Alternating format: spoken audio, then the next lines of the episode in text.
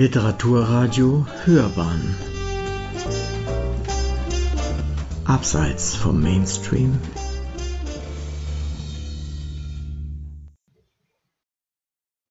Mein Name ist Ludwig Huber. Ich bin Professor für Kognitionsbiologie am Messerli Forschungsinstitut der Veterinärmedizinischen Universität Wien in Österreich. Und das Buch, das ich äh, kurz vorstellen möchte, hat den Titel Das rationale Tier, eine kognitionsbiologische Spurensuche, ist im Vorjahr 2021 bei Surkamp erschienen. Ich lese jetzt aus dem Vorwort vor, um äh, damit zu zeigen, was ich eigentlich mit dem Buch intendiert habe. Ob Tiere rational sein können und ob sie Bewusstsein haben, zählt zu den spannendsten und umstrittensten Fragen der Biologie und vergleichenden Psychologie. Und obwohl schon Charles Darwin prophezeite, dass sich die Psychologie auf ein neues Fundament stürzen wird, nämlich das der notwendigen Aneignung jeder geistigen Kraft und Fähigkeit durch Abstufung und dabei auch Licht auf den Ursprung des Menschen und seine Geschichte geworfen wird, haben Biologen und Psychologen lange Zeit das Problem des tierischen Bewusstseins außerhalb der seriösen Forschung verortet, als etwas abgetan, über das man niemals etwas wissen kann und daher nicht weiter darüber nachdenken, geschweige denn forschen sollte. Selbst jene Wissenschaftler, die zu höheren Formen der Kognition bei Menschenaffen, Delfinen oder Rabenvögeln forschen, die ihnen Nachdenken über ihre physikalische und soziale Umwelt, Zeitgefühl, Werkzeugherstellung, Planhandlung und Perspektivenübernahme zugestehen, verweigern sich der Frage, ob wir Tieren Rationalität, Intentionalität und Bewusstsein zuschreiben und wenn ja, welchen Tierarten und in welchem Maß. Das hat vorwiegend mit drei Problemen zu tun. Erstens ist doch immer nicht klar, was das Bewusstsein, welches mit den anderen genannten Fähigkeiten zusammenhängt, genau ist. Selbst über das Bewusstsein des Menschen, seinen neuronalen Mechanismus und seine Funktionen gibt es viele divergierende Meinungen. Damit sind wir auch schon dem zweiten, dem sogenannten harten Problem, dem subjektiven Erleben. Bewusstsein ist ein vielschichtiges Phänomen. Subjektive Erfahrung ist sein rätselhaftester Aspekt. Es ist nicht nur so, dass unsere Gehirne Reize sammeln und mit Bedeutung versehen, sie erzeugen darüber hinaus einen lebendigen Reigen von Erfahrungen und Gefühlen. Grün sehen, sich hungrig fühlen oder verblüfft sein über philosophische Fragen. Man selbst zu sein ist ein Gefühl. Und niemand anders wird das je so direkt wissen wie man selbst. Drittens wirft die Erkundung des Bewusstseins von Tieren die Frage nach der Sonderrolle des Menschen auf. Bereits im Jahre 1976 hat der amerikanische Biologe Donald Griffin mit seinem Buch The Question of Animal Awareness ein bis dahin herrschendes Tabu in Bezug auf die Erforschung des Bewusstseins bei Tieren gebrochen. Angesichts rapide wachsenden Wissens ist heute, 45 Jahre nach Griffins Buch, die Zeit reif, auch die strittigsten Fragen der Tierkognition, eben Rationalität und Bewusstsein, zu beleuchten. Bücher über tierisches Denken gibt es viele, aber oft sind sie anekdotenhaft und oberflächlich. Teilweise bieten sie hübsche Geschichten, die für den Laien schön illustriert sind, aber mit einer großen Portion Anthropozentrismus garniert zu unbegründeten oder nicht überprüfbaren Schlussfolgerungen verleiten. Die wirklich heißen Fragen und die aktuellen, auf solider wissenschaftlicher Erkenntnis beruhenden Ansätze zu ihrer Beantwortung werden dabei nicht behandelt.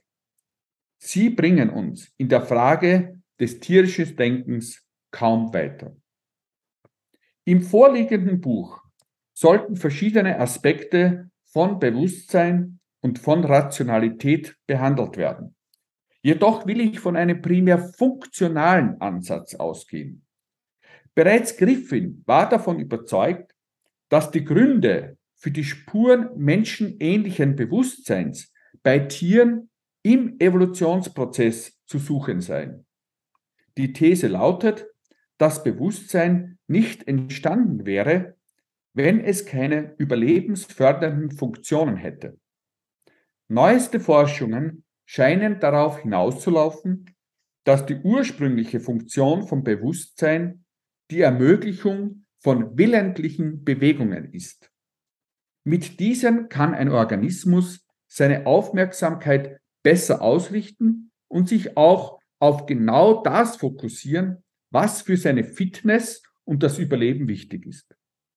Mit dem Verfügen über Repräsentationen von Objekten und Ereignissen in der Welt, der Fähigkeit, Beziehungen zwischen verschiedenen Repräsentationen herzustellen, man nennt das Awareness, der Fähigkeit, sich auf eine davon auszurichten, also Intention, und der Fähigkeit zu planen, wie das von der Intention erfasste Ziel zu erreichen ist, würden manche Tiere einige der zentralen Funktionen von menschlichem Bewusstsein besitzen.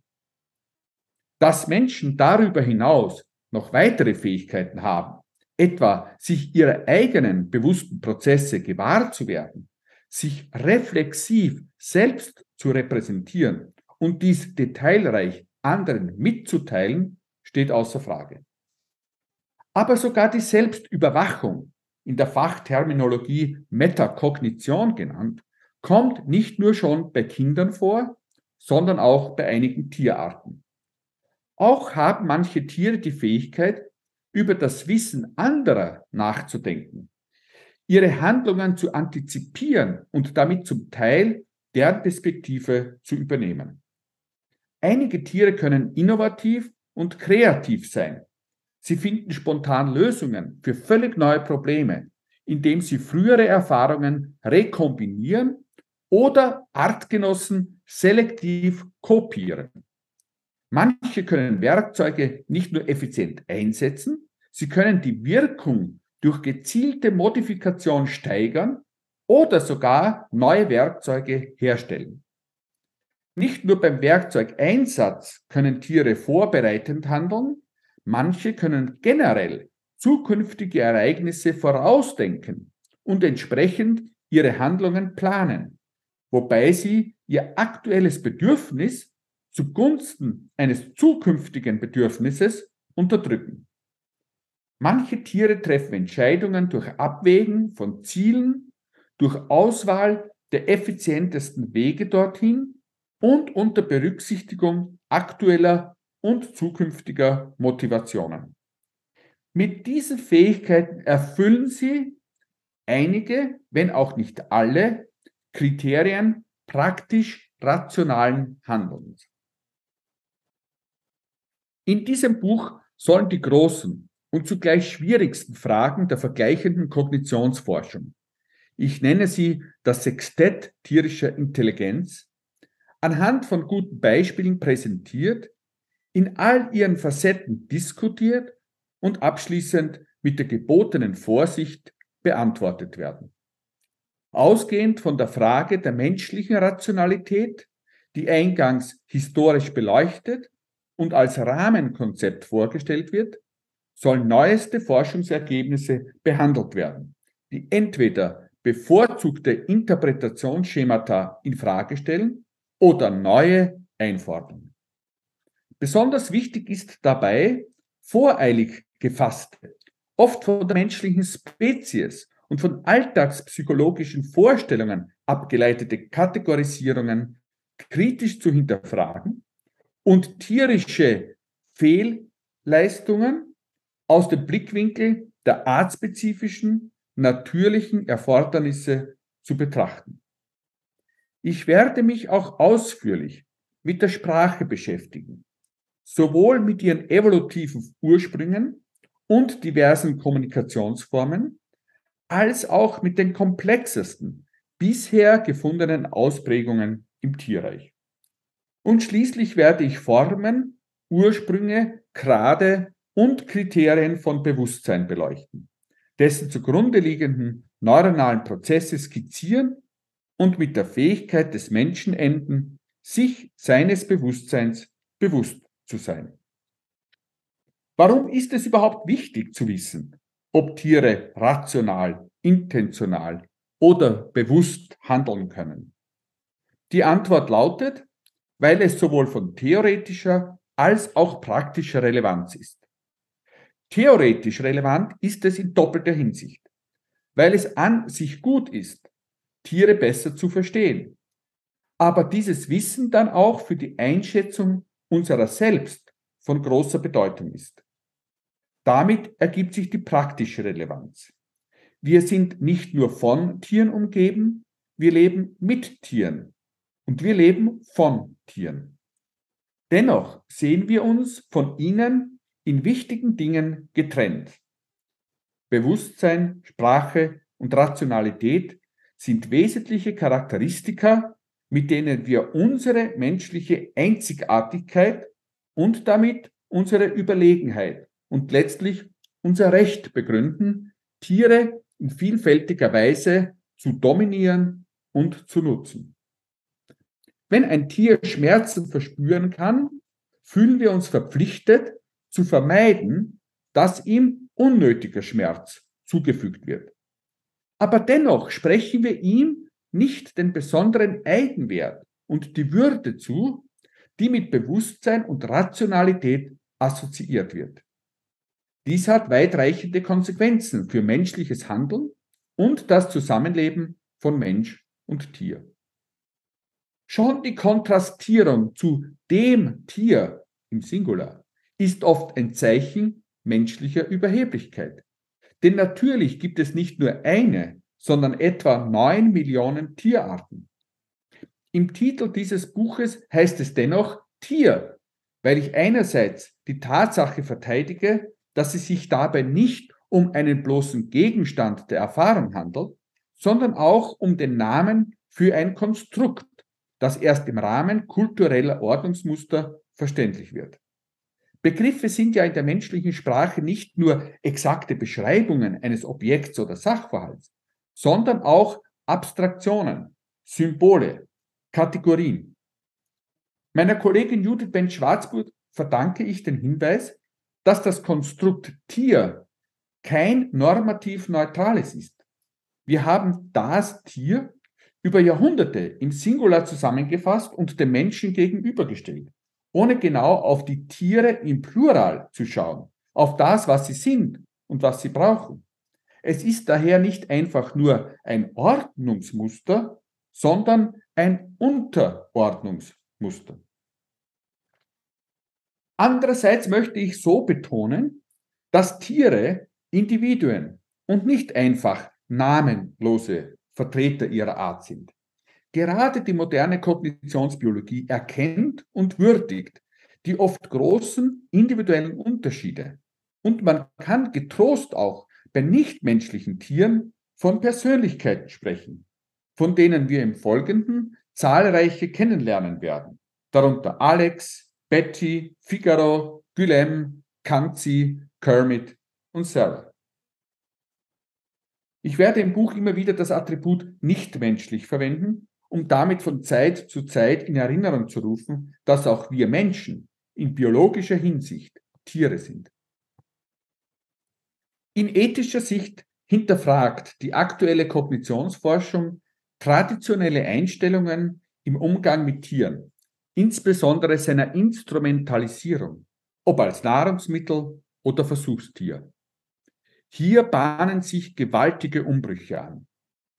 Wurden bereits Menschenaffen dem verbrauchenden Zugriff des Menschen entzogen, sind es vielleicht sehr bald alle Affen, dann vielleicht alle Säugetiere und Vögel. Selbst Fische und Kopffüßer könnten irgendwann von den Speiseplänen verschwinden.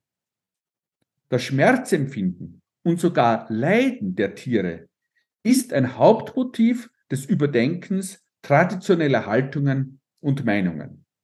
Sie hängen stark mit der Zuschreibung von Bewusstsein zusammen. Ich werde die ethischen Konsequenzen und Implikationen, die sich aus den neuesten Ergebnissen der vergleichenden Kognitionsforschung ergeben, ganz am Schluss skizzieren. Auch für das Selbstverständnis des Menschen ergeben sich neue Sichtweisen. Indem wir verstehen, in welcher Weise Tiere rational sein können, sind wir aufgefordert, unsere eigene Rationalität zu überdenken. Vielleicht ist unser Denken viel kleinteiliger und partikulärer, viel weniger theoretisch, stärker in unsere Umwelt eingebunden und von ihr bedingt, als wir bisher vermutet haben.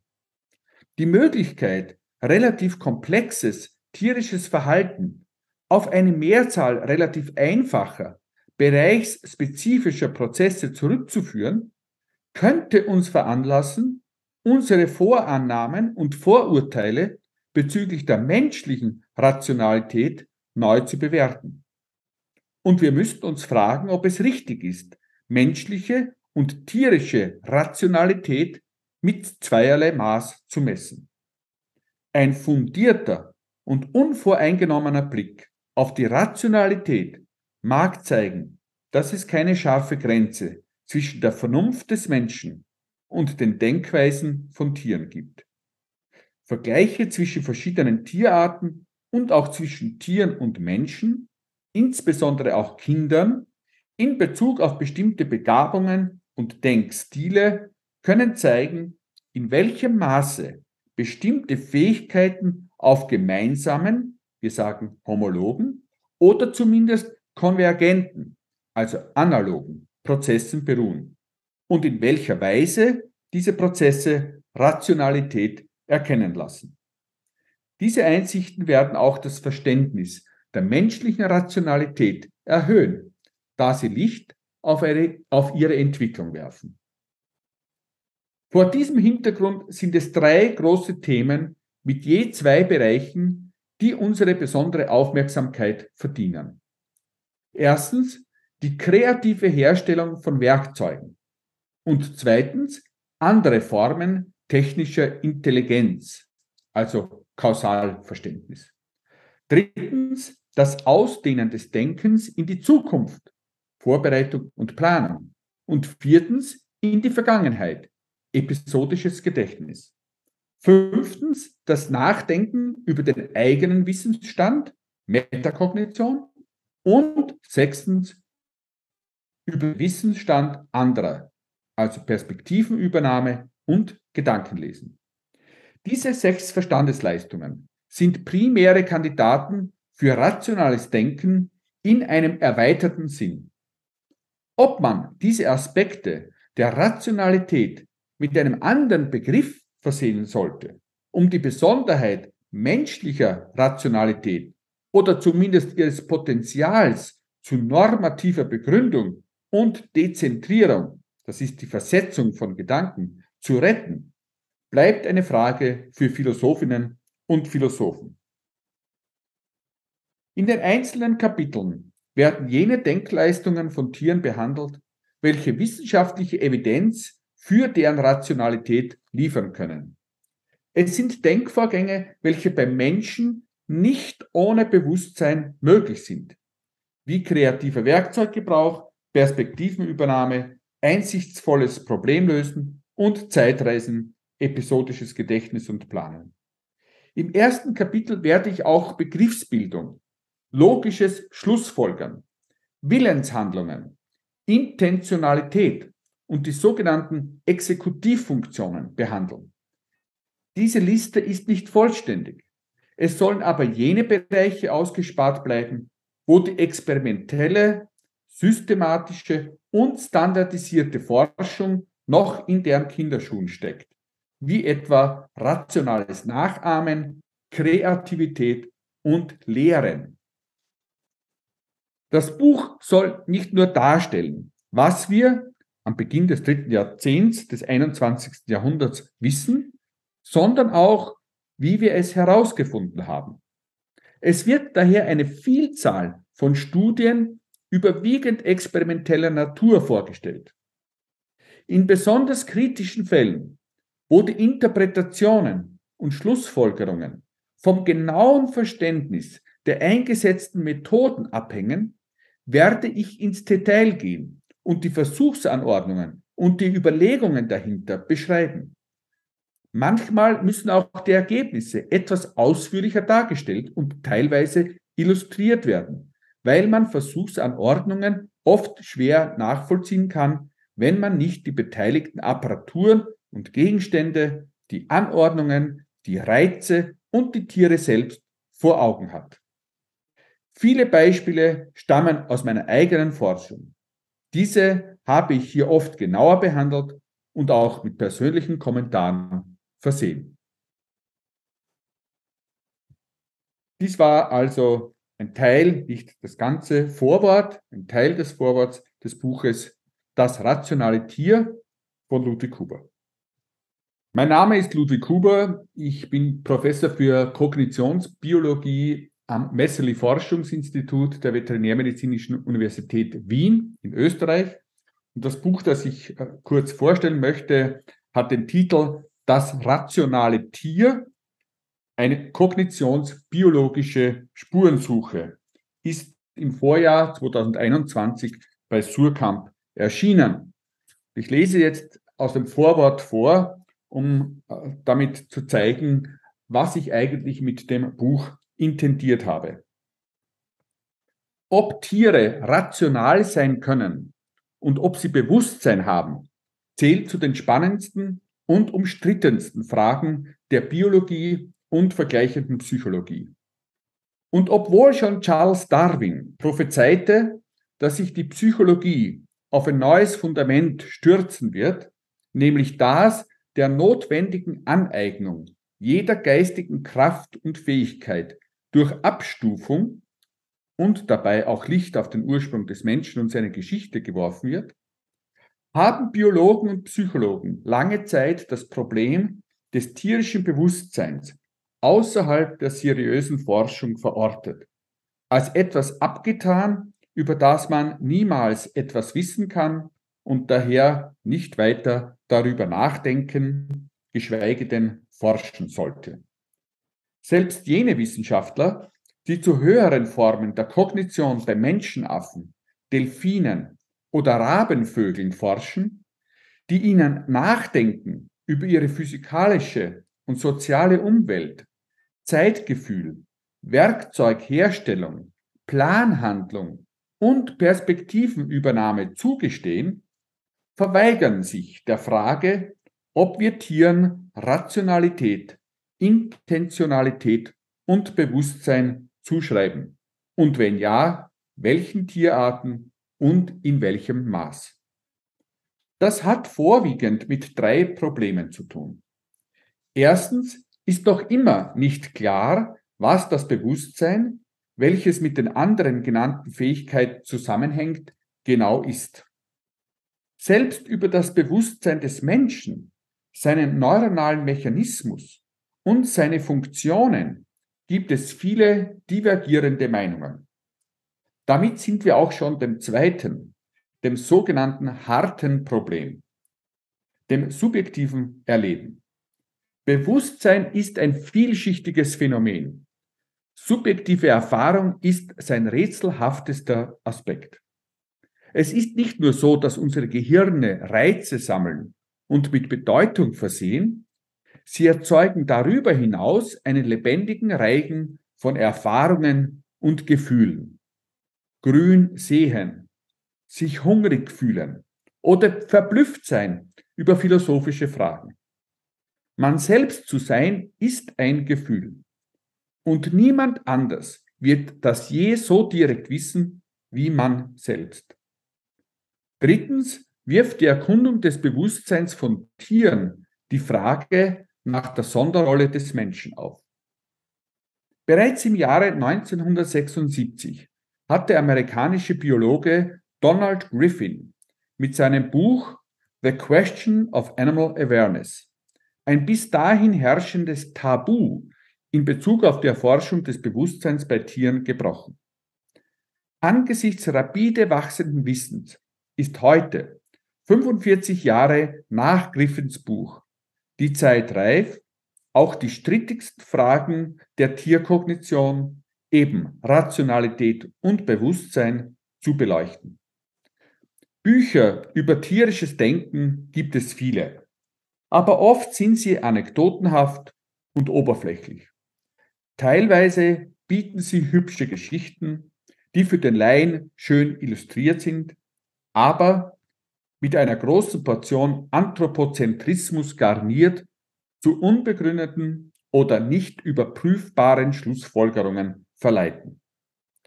Die wirklich heißen Fragen und die aktuellen, auf solider wissenschaftlicher Erkenntnis beruhenden Ansätze zu ihrer Beantwortung werden dabei nicht behandelt. Sie bringen uns in der Frage des tierischen Denkens kaum weiter. Im vorliegenden Buch sollten verschiedene Aspekte von Bewusstsein und von Rationalität behandelt werden.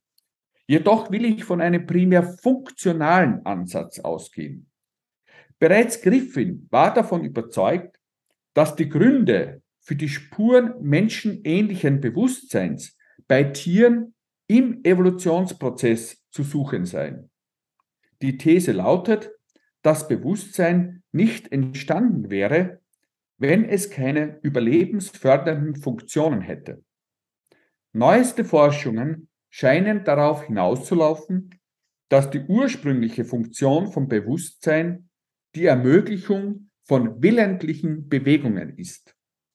Mit diesen kann ein Organismus seine Aufmerksamkeit besser ausrichten und sich auch auf genau das fokussieren, was für seine Fitness und das Überleben wichtig ist.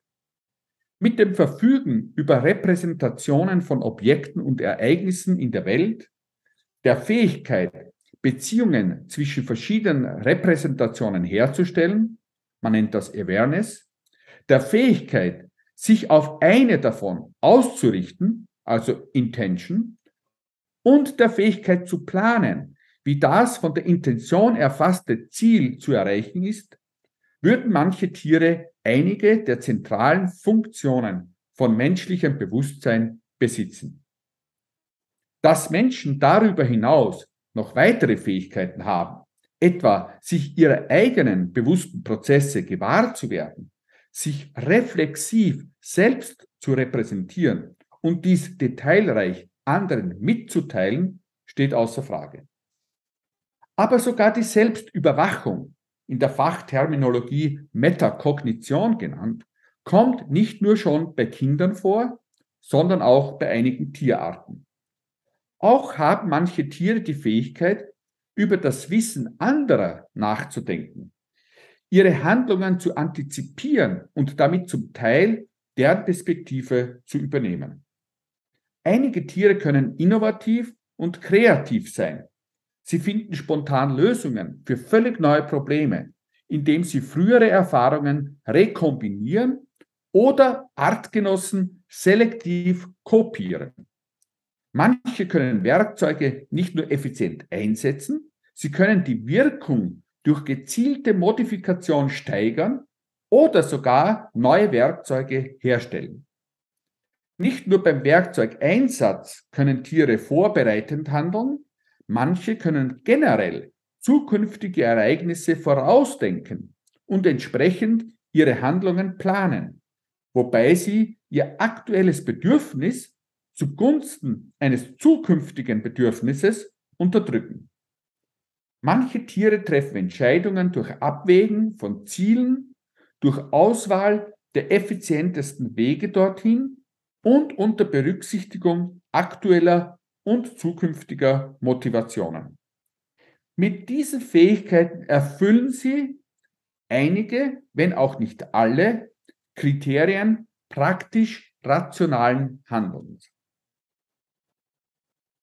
In diesem Buch sollen die großen und zugleich schwierigsten Fragen der vergleichenden Kognitionsforschung, ich nenne sie das Sextett tierischer Intelligenz, anhand von guten Beispielen präsentiert, in all ihren Facetten diskutiert und abschließend mit der gebotenen Vorsicht beantwortet werden. Ausgehend von der Frage der menschlichen Rationalität, die eingangs historisch beleuchtet und als Rahmenkonzept vorgestellt wird, sollen neueste Forschungsergebnisse behandelt werden, die entweder bevorzugte Interpretationsschemata in Frage stellen oder neue einfordern. Besonders wichtig ist dabei voreilig gefasste, oft von der menschlichen Spezies und von alltagspsychologischen Vorstellungen abgeleitete Kategorisierungen kritisch zu hinterfragen und tierische Fehlleistungen aus dem Blickwinkel der artspezifischen, natürlichen Erfordernisse zu betrachten.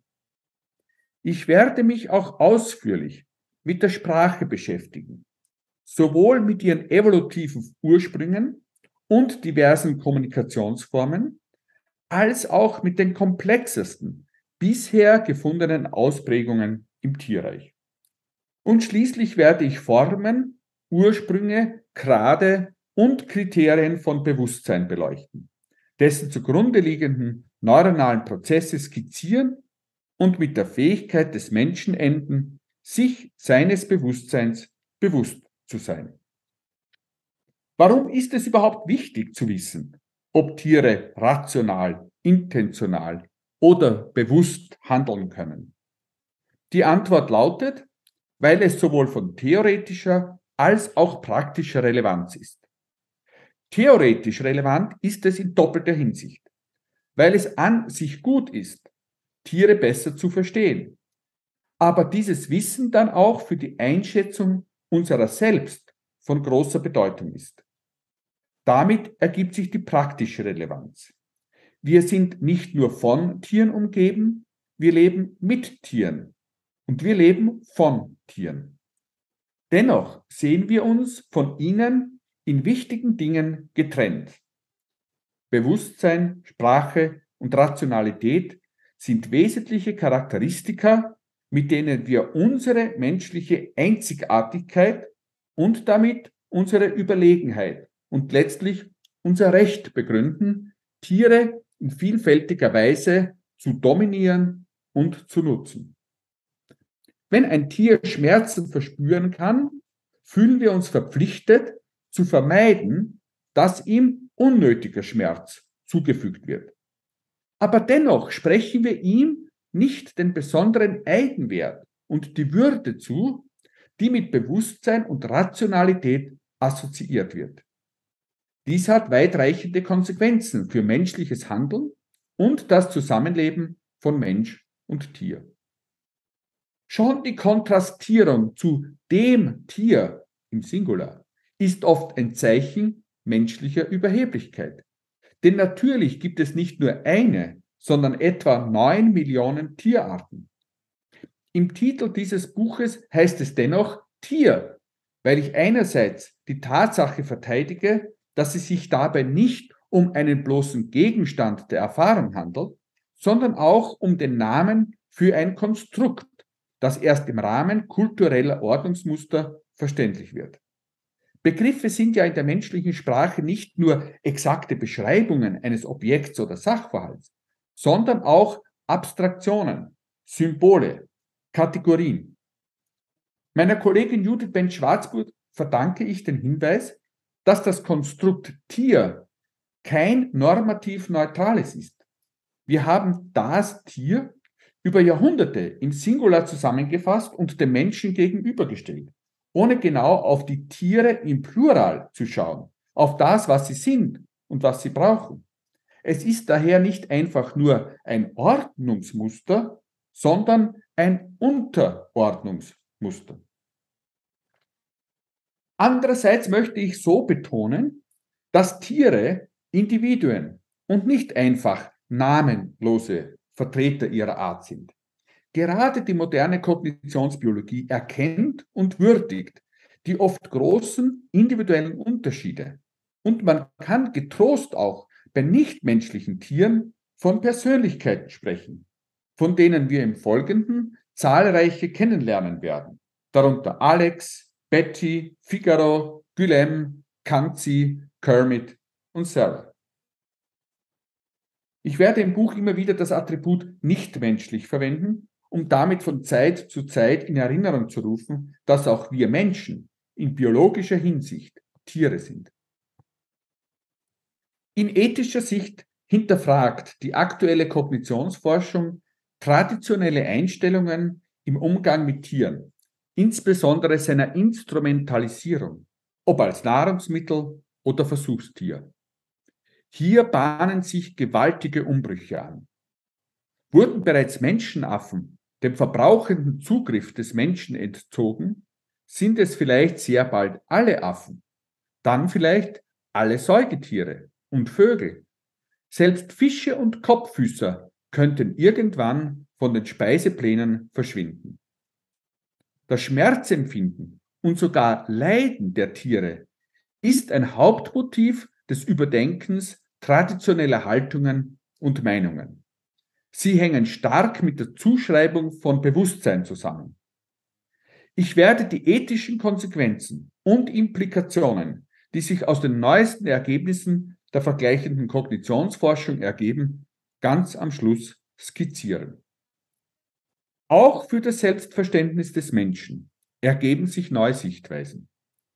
Indem wir verstehen, in welcher Weise Tiere rational sein können, sind wir aufgefordert, unsere eigene Rationalität zu überdenken.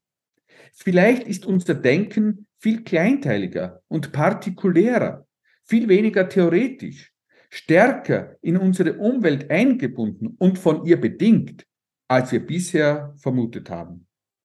Die Möglichkeit, relativ komplexes tierisches Verhalten auf eine Mehrzahl relativ einfacher, bereichsspezifischer Prozesse zurückzuführen, könnte uns veranlassen, unsere Vorannahmen und Vorurteile bezüglich der menschlichen Rationalität neu zu bewerten. Und wir müssten uns fragen, ob es richtig ist, menschliche und tierische Rationalität mit zweierlei Maß zu messen. Ein fundierter und unvoreingenommener Blick auf die Rationalität mag zeigen, dass es keine scharfe Grenze zwischen der Vernunft des Menschen und den Denkweisen von Tieren gibt.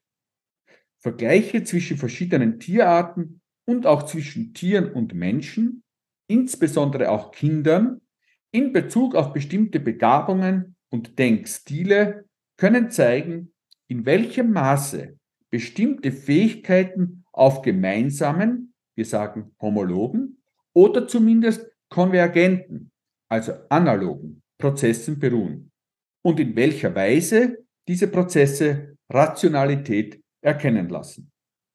Diese Einsichten werden auch das Verständnis der menschlichen Rationalität erhöhen, da sie Licht auf, eine, auf ihre Entwicklung werfen. Vor diesem Hintergrund sind es drei große Themen mit je zwei Bereichen, die unsere besondere Aufmerksamkeit verdienen. Erstens die kreative Herstellung von Werkzeugen und zweitens andere Formen technischer Intelligenz, also Kausalverständnis. Drittens das Ausdehnen des Denkens in die Zukunft, Vorbereitung und Planung. Und viertens in die Vergangenheit, episodisches Gedächtnis. Fünftens das Nachdenken über den eigenen Wissensstand, Metakognition. Und sechstens über Wissensstand anderer, also Perspektivenübernahme und Gedankenlesen. Diese sechs Verstandesleistungen sind primäre Kandidaten für rationales Denken in einem erweiterten Sinn. Ob man diese Aspekte der Rationalität mit einem anderen Begriff versehen sollte, um die Besonderheit menschlicher Rationalität oder zumindest ihres Potenzials zu normativer Begründung und Dezentrierung, das ist die Versetzung von Gedanken, zu retten, bleibt eine Frage für Philosophinnen und Philosophen. In den einzelnen Kapiteln werden jene Denkleistungen von Tieren behandelt, welche wissenschaftliche Evidenz für deren Rationalität liefern können. Es sind Denkvorgänge, welche beim Menschen nicht ohne Bewusstsein möglich sind, wie kreativer Werkzeuggebrauch, Perspektivenübernahme, einsichtsvolles Problemlösen und Zeitreisen, episodisches Gedächtnis und Planen. Im ersten Kapitel werde ich auch Begriffsbildung, logisches Schlussfolgern, Willenshandlungen, Intentionalität und die sogenannten Exekutivfunktionen behandeln. Diese Liste ist nicht vollständig. Es sollen aber jene Bereiche ausgespart bleiben, wo die experimentelle, systematische und standardisierte Forschung noch in deren Kinderschuhen steckt, wie etwa rationales Nachahmen, Kreativität und Lehren. Das Buch soll nicht nur darstellen, was wir am Beginn des dritten Jahrzehnts des 21. Jahrhunderts wissen, sondern auch, wie wir es herausgefunden haben. Es wird daher eine Vielzahl von Studien überwiegend experimenteller Natur vorgestellt. In besonders kritischen Fällen, wo die Interpretationen und Schlussfolgerungen vom genauen Verständnis der eingesetzten Methoden abhängen, werde ich ins Detail gehen und die Versuchsanordnungen und die Überlegungen dahinter beschreiben. Manchmal müssen auch die Ergebnisse etwas ausführlicher dargestellt und teilweise illustriert werden, weil man Versuchsanordnungen oft schwer nachvollziehen kann, wenn man nicht die beteiligten Apparaturen und Gegenstände, die Anordnungen, die Reize und die Tiere selbst vor Augen hat. Viele Beispiele stammen aus meiner eigenen Forschung. Diese habe ich hier oft genauer behandelt und auch mit persönlichen Kommentaren versehen. Dies war also ein Teil, nicht das ganze Vorwort, ein Teil des Vorworts des Buches Das rationale Tier von Ludwig Huber. Herzlich willkommen zu unserer neuen Folge von Hörbahn on Stage, liebe ZuhörerInnen. Ich bin Uwe Kulnig und mein Gast bei Literaturradio Hörbahn ist Ludwig Huber. In dieser Sendung geht es um sein Buch Das rationale Tier. Wir hörten gerade seine Einführung in das Thema des Buches.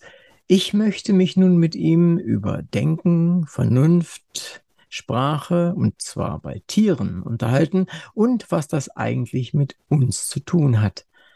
Aber auch darüber, wie er zu diesen Erkenntnissen gekommen ist, die er in dem Buch manifestiert. Sie umgesetzt hat, sie interpretiert, uns vielleicht das nahebringen kann, damit wir verstehen, was es tatsächlich alles bedeutet. Ich begrüße Sie zur 105. Sendung Hörbern on Stage, lieber Herr Huber. Ich freue mich wirklich sehr, dass Sie zu uns in die Sendung gekommen sind. Gerne, sehr gerne. Sie leiten das Institut für vergleichende Kognitionsforschung. Was fasziniert Sie an der Kognitionsforschung? Mich fasziniert, dass wir als Zoologen, ich bin als Zoologe ausgebildet, uns nicht nur über die anatomischen, morphologischen, physiologischen und so weiter Eigenschaften von Tieren heutzutage bemühen, die, die systematisch zu erfassen, bis hinein und hinunter in die molekulare Ebene, sondern dass wir zunehmend verstehen, dass Tiere auch denkende Wesen sind. Das ist nicht selbstverständlich, denn Sie müssen denken, dass im vorigen Jahrhundert, also im 20. Jahrhundert, zwei große Strömungen in der Biologie beziehungsweise Psychologie dominant waren. Einerseits hier in Europa, Kontinentaleuropa, aber auch in Großbritannien, war natürlich die Ethologie vorherrschend und äh, Personen wie Konrad Lorenz, Nico Dingbergen, Karl von Frisch und so weiter haben aufgezeigt, wie Tiere den Weg finden, wie sie sich verpaaren, wie sie Nest bauen und so weiter und haben das im Wesentlichen auf instinktives Verhalten, wie man so schön sagte, zurückgeführt. Also weniger ging es da um flexibles Verhalten, weniger um Denken, weniger um kreatives Verhalten, sondern um das artspezifische Verhalten, das fest verankert im Genom der jeweiligen äh, Spezies ist.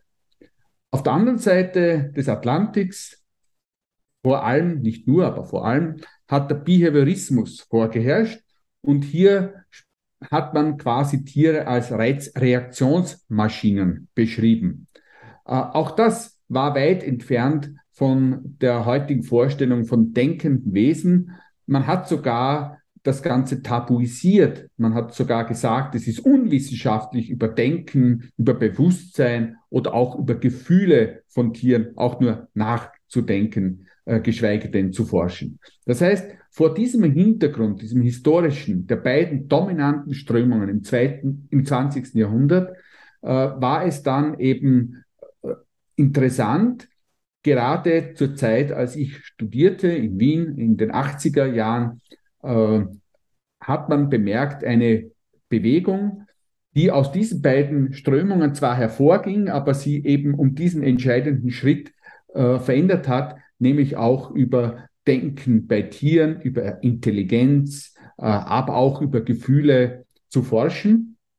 Das war damals auch in Wien in der Zoologie auch noch ein, äh, eine sehr exotische äh, Geschichte und hat sich dann mit Ende des 20. Jahrhunderts und jetzt in den ersten äh, Jahrzehnten des 21. Jahrhunderts aber mehr und mehr durchgesetzt. Kognition, Kognitionsforschung, Kognitionspsychologie, Kognitionsbiologie äh, ist überall vorhanden. In Wien gibt es ein ganz großes äh, äh, ein, ein Netzwerk schon von Kognitionswissenschaftlern aus verschiedensten Bereichen, die da zusammenkommen, ob das jetzt nicht nur die Biologie und die Neurobiologie ist, sondern auch die Linguistik, die Informatik, die Psychologie, auch die Philosophie, die, selbst die Kunstgeschichte, überall äh, versucht man dahinter zu kommen, wie wir Menschen denken, aber auch woher unser menschliches Denken kommt und woanders könnte es herkommen als evolutionär aus dem Tierreich. Mhm. Eigentlich etwas, was uns als Biologen sehr logisch erscheint, aber bei weitem nicht bei jedem äh, so verstanden wurde. Vor allen Dingen in den, ja, wie Sie sagen, äh, vor den 80er Jahren oder auch vor den 90er Jahren war das ja noch so. Äh, wir kommen sicherlich auf das Thema direkt noch zurück. Vielleicht noch was Praktisches, nämlich ähm, man braucht ja für jede Art von Forschung Geld und mitunter sogar relativ viel Geld. Äh, das äh, Tierhaltung ist meistens äh, teuer oder aber auch Reisen zu bestimmten Orten sind teuer und, und, und. Personal sowieso. Wer fördert Ihre Projekte außer dem Institut, in dem Sie sind, mit seinen festen Mitteln? Aber welche Institutionen fördern Sie? Im Prinzip sind es natürlich die großen Förderorganisationen in Österreich, in Europa. Für Grundlagenforschung gibt es in Österreich den Wissenschaftsfonds, äh, den FWF, den Fonds zur wissenschaftlichen Forschung, der eben Grundlagenwissenschaft fördert und damit auch Kognitionsforschung, Biologie in allen Sparten und so weiter. Aber darüber hinaus gibt es zum Beispiel in Wien, da bin ich sehr glücklich darüber, den Wiener Wirtschafts- und Technologiefonds. Das klingt jetzt äh, eher technisch, ist aber äh, tatsächlich auch ein Fonds für äh, Kognitionsforschung, für Neurobiologie, für Ernährungswissenschaften und andere Themen. Also auch sehr, sehr gute Förderungen gibt es da für gute Projekte und über Österreich hinaus natürlich dann bei der EU, EU-Fördergelder, ERC und so weiter. Mhm. Ohne diese Fördergelder würde Forschung generell heute nicht möglich sein. Universitäten können ja nur die Grundausstattung und Personal finanzieren. Die Forschung selber wird heute überwiegend über Forschungsmittel, also Drittmittel, wie man sagt, äh, eingeworben. Mhm. Äh, da Sie gerade den FWF äh, noch erwähnt haben, äh, wir haben übrigens eine Reihe, an der der FWF beteiligt ist, hier bei uns im Radio. Da bekommen wir mehr oder weniger monatlich die neuen Förderprojekte äh, mitgeteilt. Und äh, wenn sie bei uns ins Programm passen und mich vor allen Dingen als denjenigen, der das berichtet, interessieren, dann senden wir die auch sozusagen. Also insofern äh, bin ich da relativ dicht dran und ich finde es toll, was äh, äh, dort geleistet wird und was für verschiedenste Art. Es geht da nicht nur um biologische Forschung, bei weitem nicht. Und das finde ich also ganz passend und, und vor allen Dingen sehr interessant. Was für Projekte laufen gerade bei Ihnen im Institut? Also da Sie gerade den FWF angesprochen haben, da läuft gerade ein sehr großes Projekt an meiner Kollegin. Mittlerweile hat sie auch eine Professur erreicht, Alice Auersberg. Da geht es um die Goffin Kakatus, von denen auch im, im Buch einiges zu lesen äh, sein wird. Und äh, da geht es eben um die Frage des Werkzeuggebrauchs, aber noch mehr der Werkzeugherstellung, der Intelligenz, die dahinter steckt. Denn man muss bedenken, dass äh, die Goffin Kakatus in der freien Natur kaum als Werkzeugnutzer bekannt sind, anders als zum Beispiel die Darwin-Finken auf Galapagos oder die äh, Geradschnabelkrähe in Neukaledonien, die ja als Werkzeugnutzer sehr, sehr bekannt sind. Das tun die Goffins nicht. Wir haben aber jetzt den ersten Hinweis seit einem Jahr, dass es immerhin auch möglich ist, den freilebenden Tieren in Tanimbar, das ist eine Insel äh, in Indonesien, wo sie zu Hause sind, wo sie endemisch sind, dass dort auch einzelne Vögel äh, begonnen haben mit, äh, mit, mit Stocherwerkzeugen, mit Stöckchen, die sie sich zurecht machen, äh, Früchte aufzuschließen, die sie sonst nicht bekämen. Das ist zum Beispiel die Wawai-Frucht, die also von einem sehr, sehr harten äh, Mantel umgeben ist, der, wo es einen Spalt gibt, den man auf äh, äh, muss und dann muss man die äh, Samenhaut durchstoßen und dann noch quasi das Innere herauslöffeln. Und dazu haben ein paar Tiere sich mehrere Werkzeuge gebastelt, verschiedenste, haben sich so, sozusagen ein Werkzeugset gemacht und mit diesem Werkzeugset kommen sie dann eben an die Nahrung. Und das ist ein, eine sensationelle ein sensationelles Ergebnis, aber nach wie vor äh, im großen Stil scheint es nicht zu sein, dass äh, Werkzeuge äh, von dem Goffin Kakatus verwendet werden. Ganz anders bei den Tieren, die Alice Auersberg in ihrer äh, Forschungsstation, das ist in der Nähe von St. Pölten in Österreich, äh, äh, beobachtet und systematisch testet, denn dort hat sich Figaro und seine äh, Artgenossen äh, wirklich als sehr, sehr pfiffig, als sehr schlau, als erfinderisch, als innovativ äh, gezeigt, um an Futter zu bekommen, das sie sonst nicht erreichen würden und haben nicht nur einfach Holzsplinte äh, oder Zweiglein, die herumliegen, verwendet, sondern haben sich diese selbst gemacht, haben aus einem großen Holzbalken sich einen Splint abgebrochen in der richtigen Länge, und haben sich damit Futter geangelt außer Reichweite. Also das ist ein ganz großes Projekt, das vom FWF gefördert wurde, äh, wird, hat gerade erst begonnen, ist ein sogenanntes Startprojekt. Das ist eines der ganz großen Förderinstrumente mhm. für Nachwuchswissenschaftlerinnen und Wissenschaftler.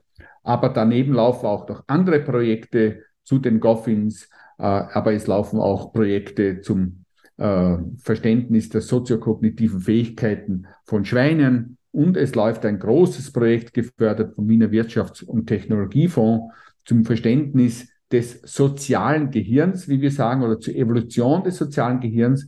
Und das ist ganz spannend, weil es ist ein Vergleich zwischen Menschen und Hunden mhm. hinsichtlich ihrer Fähigkeiten der Perspektivenübernahme zum Beispiel.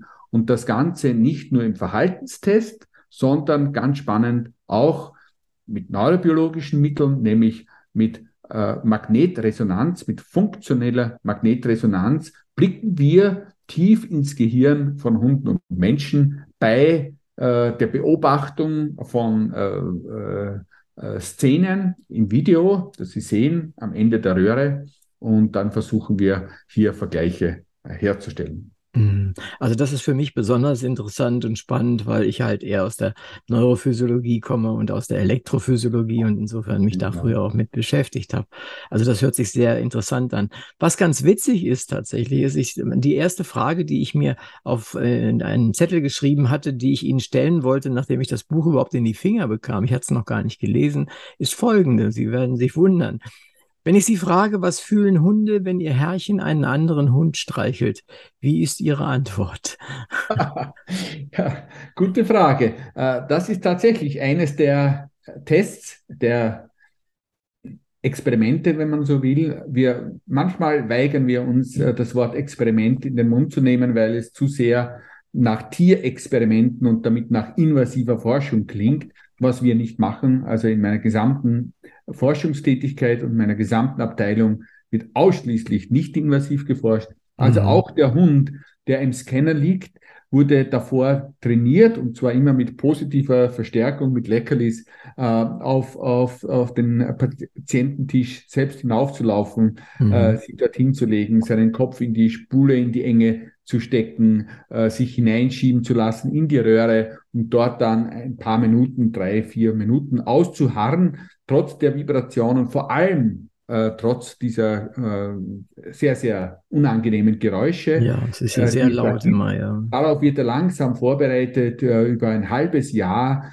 äh, haben natürlich auch Gehörschutz, aber natürlich hören sie es trotzdem nicht mehr sehr laut, aber immerhin. Mhm. mhm. Darauf werden sie ganz langsam und ganz vorsichtig vorbereitet. Die Hunde sind nicht fixiert, das heißt, die könnten jederzeit, jederzeit, mhm, wenn sie nicht mehr wollen, aussteigen. Das heißt, sie ziehen den Kopf zurück und äh, laufen vom Patienten nicht wieder über das Treppchen hinunter. Also äh, wir machen das ausschließlich äh, durch Training natürlich und im Wesentlichen machen es die Tiere freiwillig. Das ist mhm. uns wichtig zu betonen. Nun, zu Ihrer Frage zurück. Also die Hunde, die da jetzt in dem Scanner liegen, sahen tatsächlich im Video äh, auf einem großen Bildschirm, sahen sie Szenen. Und zwar äh, verschiedenste.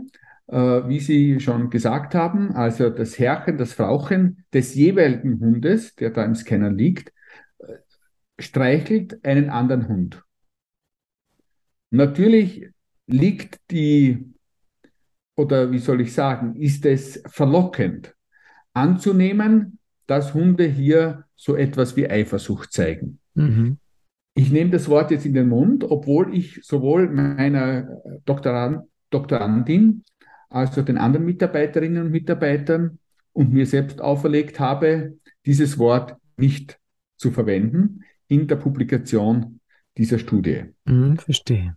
Weil wir, weil wir nicht sicher sein können, aufgrund des Verhaltens, es gibt ja auch Verhaltenstests dazu, zum Beispiel, wenn ein Hund dann dazwischen geht, ein Hund, der sieht, wie sein Frauchen einen anderen Hund streichelt, dazwischen geht und versucht selber entweder die Streicheinheiten zu bekommen oder den sogenannten Rivalen aus dem Feld zu jagen. Also es gibt auch Verhaltensstudien dazu natürlich. Mhm. Und es gibt auch äh, Studien zum, zum, zum Stress, ob ein Hund dann äh, irgendwie Stress empfindet.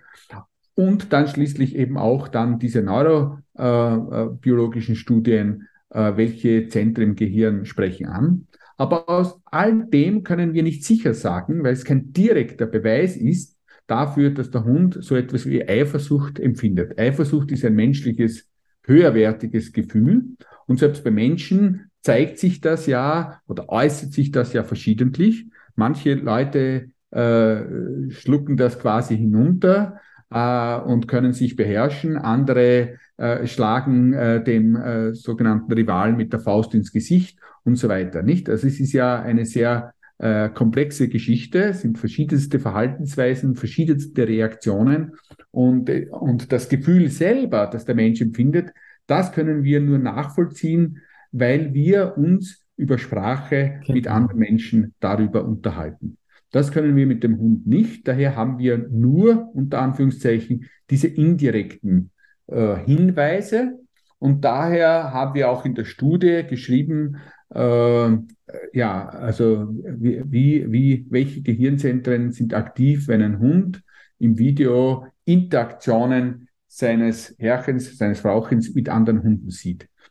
Und wir haben also das Wort Eifersucht nicht verwendet, um die Ergebnisse zu beschreiben. Was wir aber schon gemacht haben, das möchte ich schon noch sagen, ist, dass wir diese äh, diese, dieses Video, diese Reize mit dem Video, von dem ich gerade erzählt habe, verglichen haben mit ähnlichen Videos, um ein paar Dinge zu kontrollieren, wie wir sagen. Nämlich, was empfindet der Hund, wenn nicht sein Frauchen, sein Herrchen im Video zu sehen ist, sondern eine vollkommen unbekannte Person. Mhm.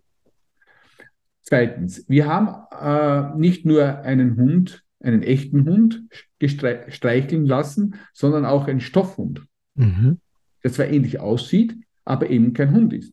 Wenn der als Nicht-Hund wahrgenommen wird vom, vom, vom, vom Subjekt, also vom Testsubjekt, dann sollten diese Emotionen, ich sage das jetzt ganz pauschal, ja auch nicht auftreten. Mhm. Drittens, wir haben nicht nur äh, den Menschen einen Hund streicheln lassen, also positive Interaktionen, sondern neutrale Interaktionen, also ein sogenannter Bed-Check. Das ist also in der Klinik, wenn der Hund äußerlich äh, äh, ja, äh, angesehen wird, in die Ohren hinein, in die Augen und so weiter. Mhm. Ja, verstehe, was Sie meinen. Das ist also auch eine Interaktion am Tier, äh, relativ, sagen wir mal, jetzt ähnlich zum Streicheln, mit der Hand, aber eben nicht positiv.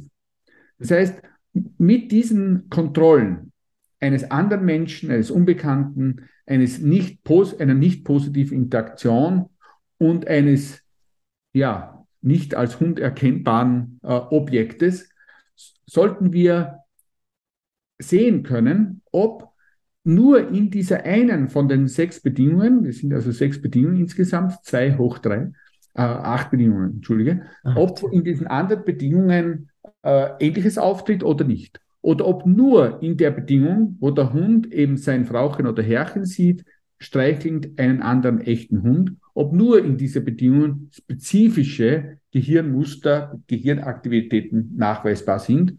Und, Sie können es raten. Es ist so. Es ist so, ganz genau. Also es war so, also wir haben tatsächlich da große Unterschiede gefunden mhm, mhm, und Unterschiede, die genau in die Richtung deuten, wie wir es auch erwarten würden bei Menschen. Also Amygdala und so weiter mhm, äh, steht ganz stark an äh, und so weiter. Mhm. Aber nochmal, ich betone, es sind indirekte Hinweise, den Hund können wir nicht befragen ja. und, äh, und Eifersucht ist nicht ein Gefühl wo man sozusagen eine Standardantwort, eine Standardreaktion äh, eines Menschen oder eines Tieres erwarten kann, sondern auch wir Menschen reagieren mhm. auf vielfältige Art und Weise. Und daher ist es also nicht so einfach. Es gibt keinen Lackmustest quasi für eifersüchtiges mhm. Verhalten. Mhm. Das ist schade, das wäre nämlich noch, noch hilfreicher. ähm, aber ich habe noch, hab noch eine Frage. Haben Sie, man, man kann ja den, den, das Herrchen, Frauchen mit demselben Hund, der nachher zu testen ist, filmen und dann nochmal über Video ablaufen lassen. Haben Sie das mal gemacht? Also, dass er sieht, wie er, er selbst sozusagen äh, gestreichelt wird und das ihn ja in Verwirrung äh, stürzen müsste? Ja, ja, also äh, Sie sprechen etwas sehr, sehr Interessantes an. Wir haben das noch nicht gemacht, um die Frage schnell ja. zu beantworten. Aber wir gehen jetzt in die Richtung. Äh, es gibt ja die sogenannten Spiegelneurone. Mhm. Das sind also genau. Neurone, die man zunächst bei Affen, bei Schwänzaffen gefunden hat, im prämotorischen Kortex, die aktiv sind, wenn zum Beispiel der Affe eine Weintraube äh, zwischen die Finger nimmt und aufhebt mhm.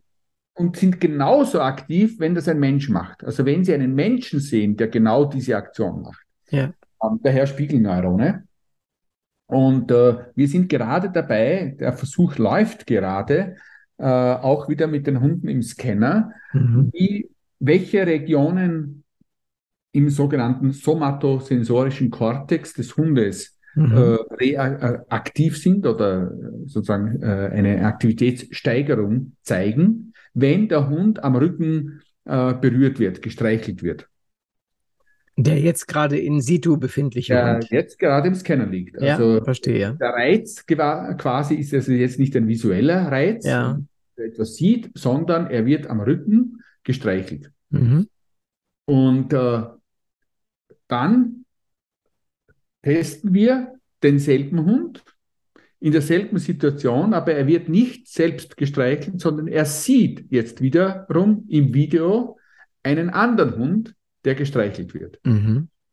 Und äh, das sollte, entsprechend der Theorie der Spiegelneurone, sollten es Bereiche geben im, Prämotor, im somatosensorischen Kortex, die darauf ansprechen. Und zwar mhm. in beiden Bedingungen. Also es sollte sozusagen einen funktionellen Overlap geben in einem Bereich äh, des somatosensorischen mhm. Kortex.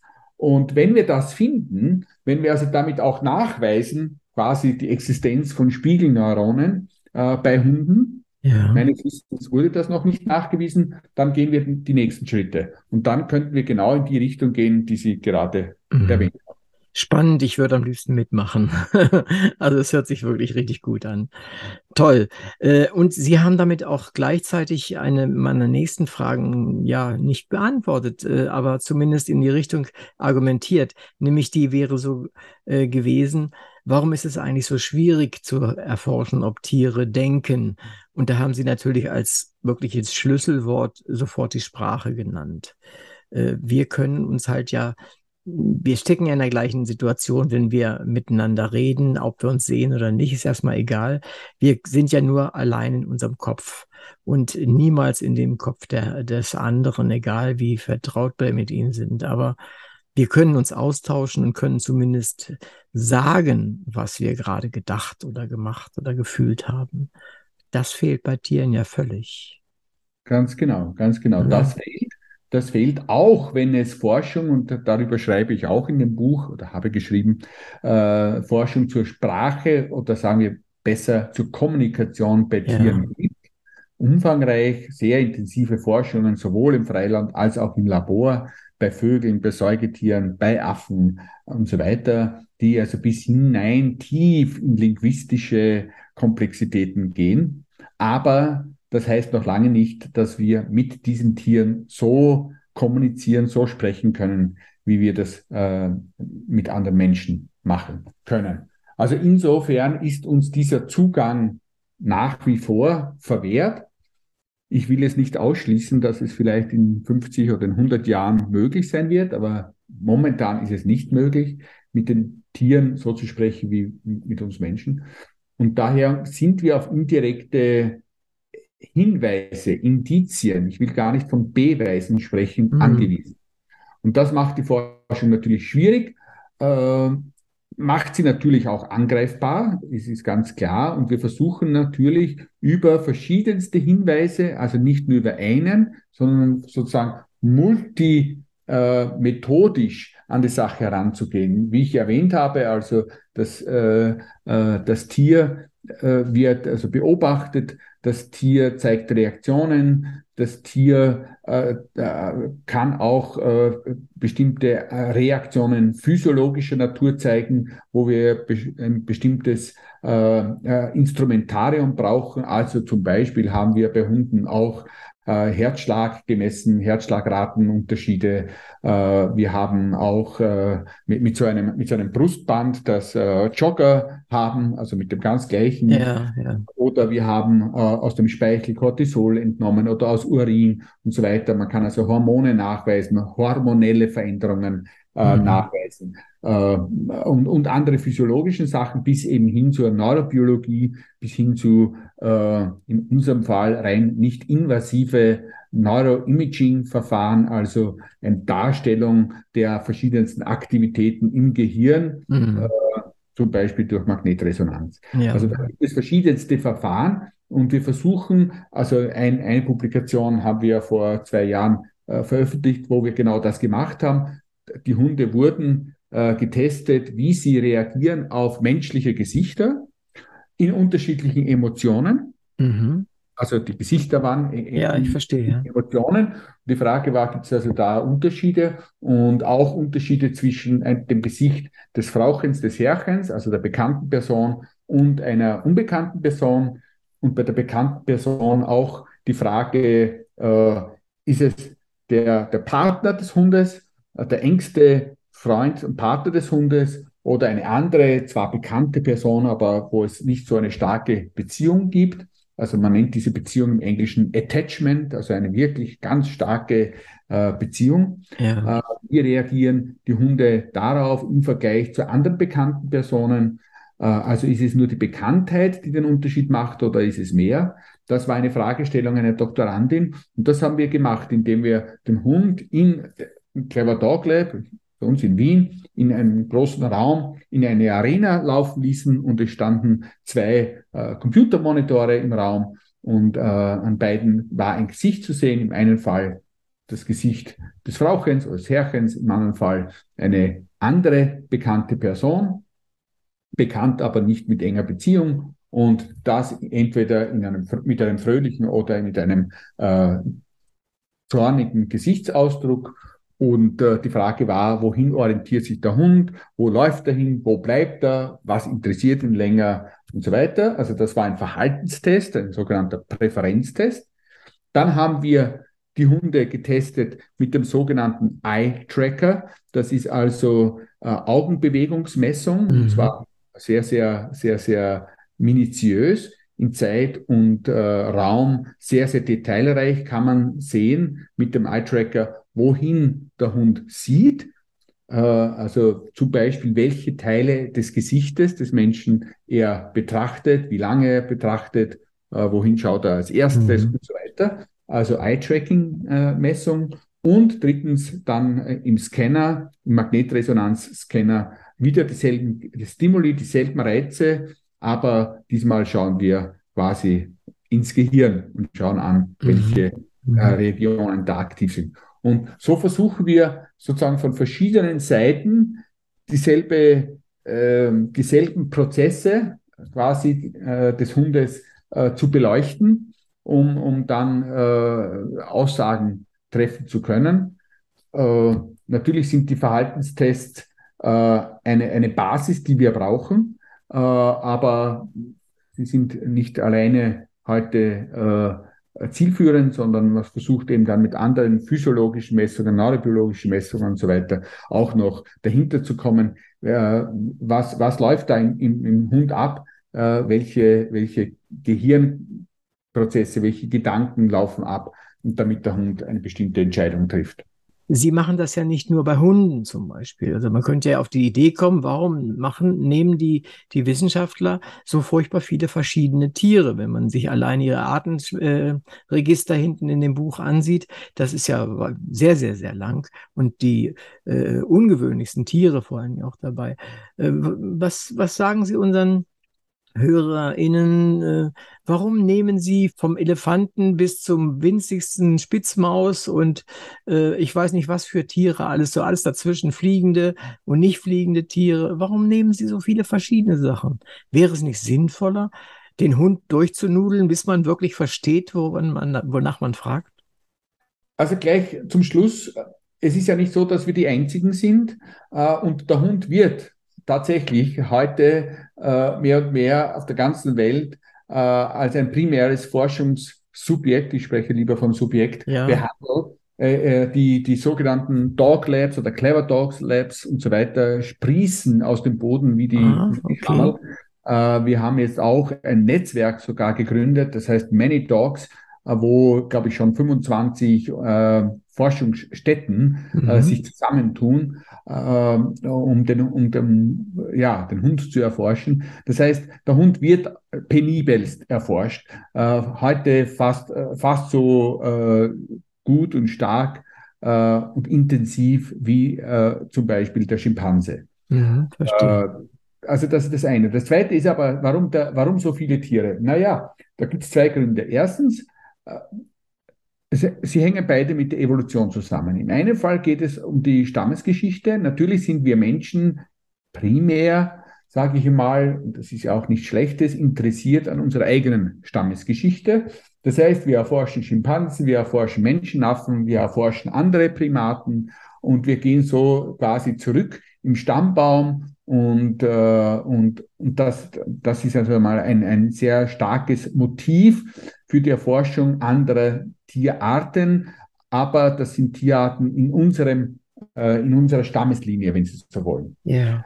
Daraus können wir schließen, wie ist der menschliche Geist, das menschliche Verhalten und so weiter entstanden aus, sagen wir mal, aus der Primatenlinie heraus. Was finden wir bei anderen Primaten, bei Schimpansen und so weiter, auch wenn sie, wenn sie nicht die direkten Vorfahren sind, wie wir wissen, äh, die, unsere direkten Vor Vorfahren sind ja alle ausgestorben, aber es ist eine sehr rezente Zeitlinie, eine Zeitlinie, die sich vor etwa sieben, acht Millionen Jahren ja. abgezeichnet hat.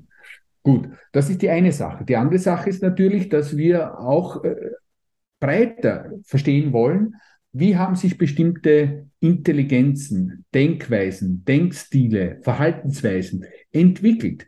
Äh, warum sind die so entstanden?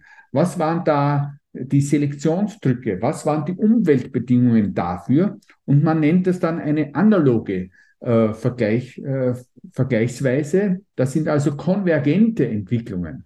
So wie verschiedenste Tiere an ganz verschiedenen Ästen des äh, Stammbaumes äh, Flügel entwickelt haben, ob das jetzt Insekten sind oder äh, Vögel oder sogar manche Säugetiere wie die Fledermäuse. Die sind äh, anders gebaut, aber dienen dem gleichen Zweck.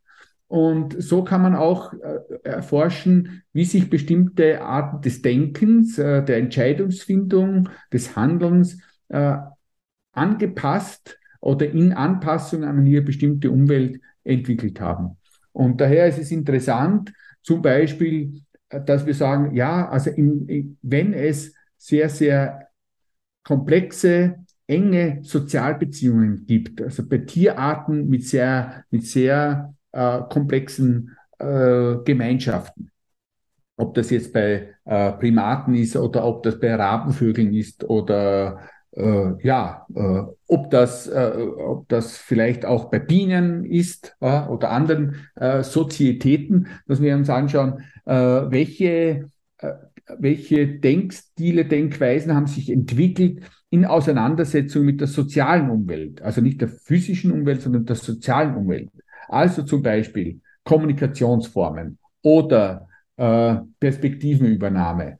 All diese Dinge sind eben entstanden im sozialen Bereich und können uns auch äh, einen Hinweis darauf geben, wie äh, die Evolution hier äh, zu Werke tritt, wenn Sie so wollen. Und also daher sind wir an diesen Vergleichen sehr interessiert. Für Biologen sind die Vergleiche essentiell, äh, das war für Darwin so, das war auch für Konrad Lorenz so und für viele andere war das eben ganz wichtig. Und daher haben wir in Anlehnung an die vergleichende Verhaltensforschung, mhm. wie das Institut von Lorenz hieß, äh, und wie es auch heute noch äh, ein Institut gibt, gleich namens in Wien, äh, das Konrad-Lorenz-Institut für vergleichende Verhaltensforschung Wilhelm Wienenberg, so ist meine Abteilung eine vergleichende Kognitionsforschung. Mhm. Also äh, das ist sicher, das sind, verstehe ich sehr gut, was Sie, was Sie gerade erklärt haben. Kommt nicht noch etwas Besonderes hinzu, nämlich in Bezug auf die äh, ja die Versuche, die man machen kann, die Erkenntniswege überhaupt, äh, die man beschreiten kann, muss man nicht sehr sehr darauf achten, welches Tier überhaupt in welcher Lebenswelt sich befindet normalerweise und machen Versuche, die man sich ausdenkt, auch wirklich richtig Sinn. Man findet das ja in Ihrem Buch, sind ja sehr viele Experimente auch da, ich bleibe mal bei der Vokabel Experimente, dargestellt und auch sehr gut dokumentiert, auch mit, mit äh, Grafiken dabei. Ist es nicht entscheidend, dass man auch ganz dumme Fehler machen kann bei dieser äh, Wahl. Ja, ja, ja, Sie haben sehr recht. Also was ganz wichtig ist, und das ist auch in, in, in meiner Abteilung äh, wirklich äh, zentral, ist immer auch äh, der Vergleich beziehungsweise das Nachschauen in, in, der, in, in, in, in, der, in der wilden, in der freien Natur. Also wir müssen wissen, wie sich die Tiere äh, sozusagen im natürlichen Verhalten äußern. Und daher fahren wir nach Tanimbar und reisen hier weit an diese entlegene Insel äh, in, in, Indonesien oder äh, nach Neuseeland, also noch ein Stück weiter, um die Keas, diese äh, neuseeländischen Bergpapageien zu mhm. erforschen. Oder nach Brasilien, äh, um die Krallenäffchen, mit denen ich gearbeitet habe, uns anzusehen. Oder wo, wo auch immer, nach Mittelamerika, um die äh, Köhler-Schildkröten, mit denen ich auch einmal gearbeitet habe, uns anzusehen. Das heißt, es ist ganz, ganz wichtig, dass wir äh, die Forschung, die wir im Labor machen, die wir in Wien machen, äh, unter sehr äh, äh, zwar systematischen, gut kontrollierten, aber doch zu einem Großteil auch künstlichen Bedingungen, dass wir diese Tests, diese äh, Forschungen abgleichen mit dem natürlichen Verhalten, das die Tiere zeigen in ihrem natürlichen Umfeld, um zu verstehen, was sind die Herausforderungen, was sind die mhm. Alltagsprobleme, äh, die diese Tiere zu lösen haben, um daraus ableiten zu können, was wären interessante Fragen hinsichtlich ihrer Intelligenz, ihrer Kognition.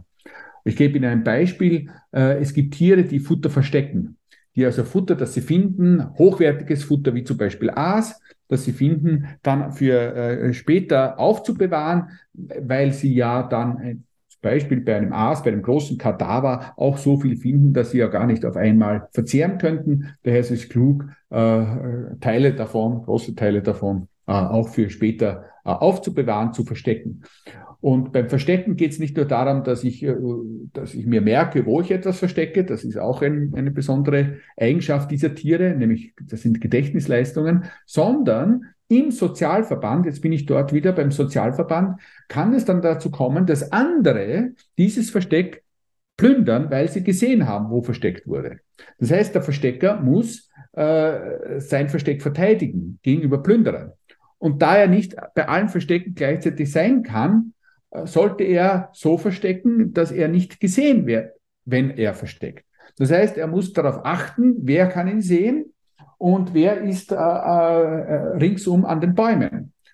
Und weil er nicht immer verhindern kann, dass er von anderen gesehen wird, sollte er sich merken, wer hat ihn gesehen, das Versteck äh, anzulegen, wer hat ihn nicht gesehen. Denn nur derjenige, der gesehen hat, ist ein potenzieller äh, Plünderer. Äh, derjenige, der das nicht gesehen hat, ist es nicht.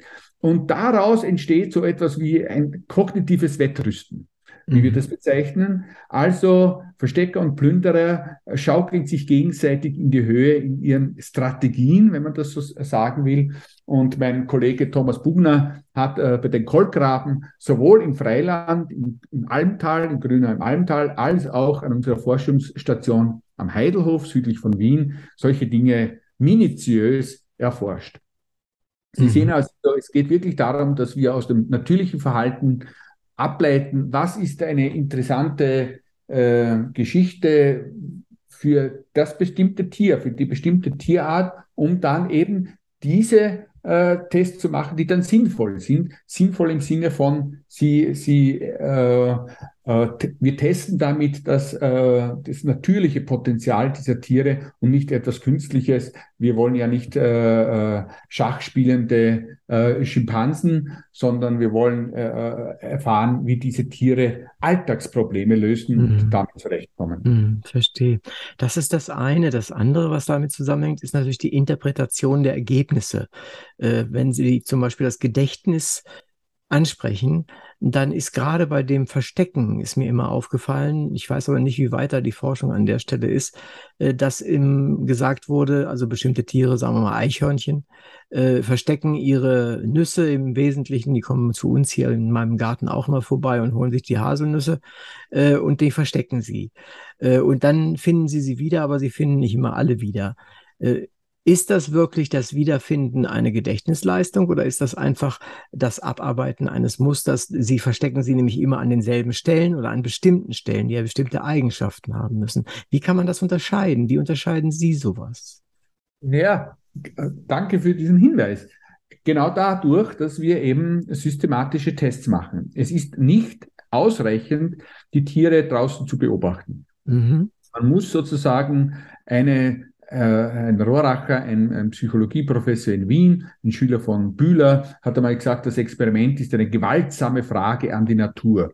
Mhm. Erstens sind wir Wissenschaftler nicht nur neugierig, sondern äh, wir wollen die Antworten rasch haben äh, und wir wollen äh, Antworten haben zu den Fragen, die uns, uns, interessieren und daher können wir nicht ewig warten, bis uns die Tiere das da draußen zeigen. Daher äh, stellen wir ihnen die Fragen gewaltsam ist jetzt ein bisschen übertrieben, ja. aber was wir tun ist, wir äh, konfrontieren die Tiere mit bestimmten Aufgaben, deren Lösung uns zeigt oder deren Beantwortung, deren, deren ja, äh, die Art und Weise, wie Tiere mit diesen Aufgaben umgehen, dann uns eben zeigt, äh, welche, welche Gedanken, welche Gedächtnisprozesse und so weiter da ablaufen.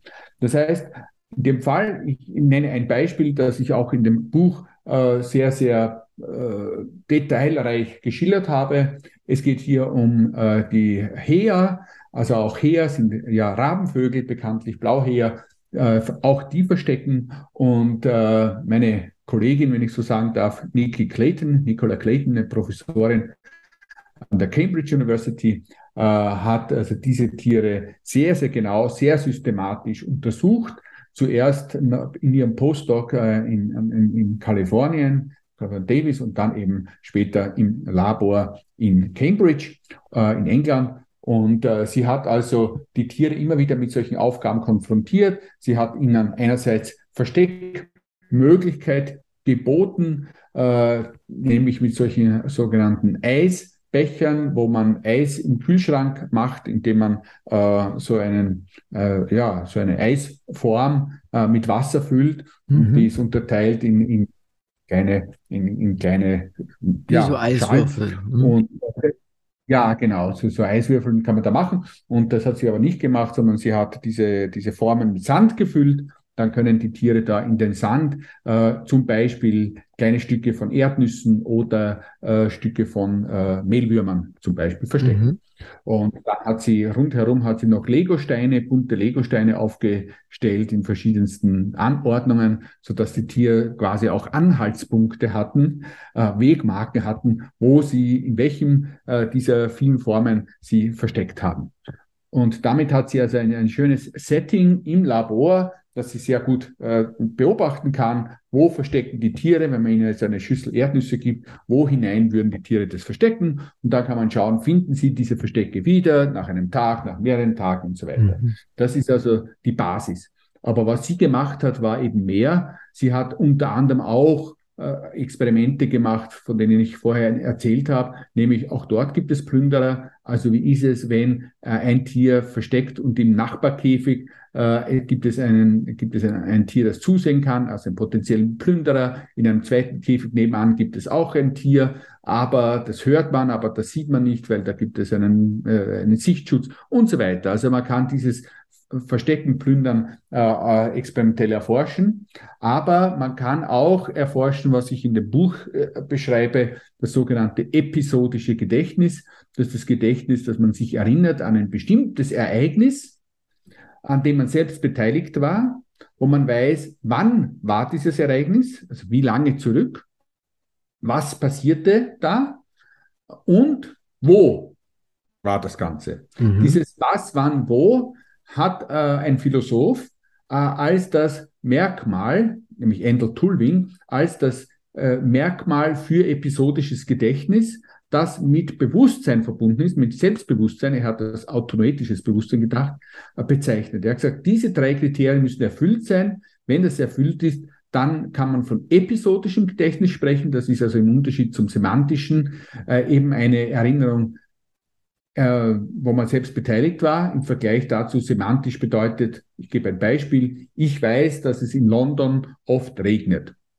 Das kann ich gelesen haben, das kann ich sonst wo erfahren haben, da muss ich nicht selbst beteiligt sein.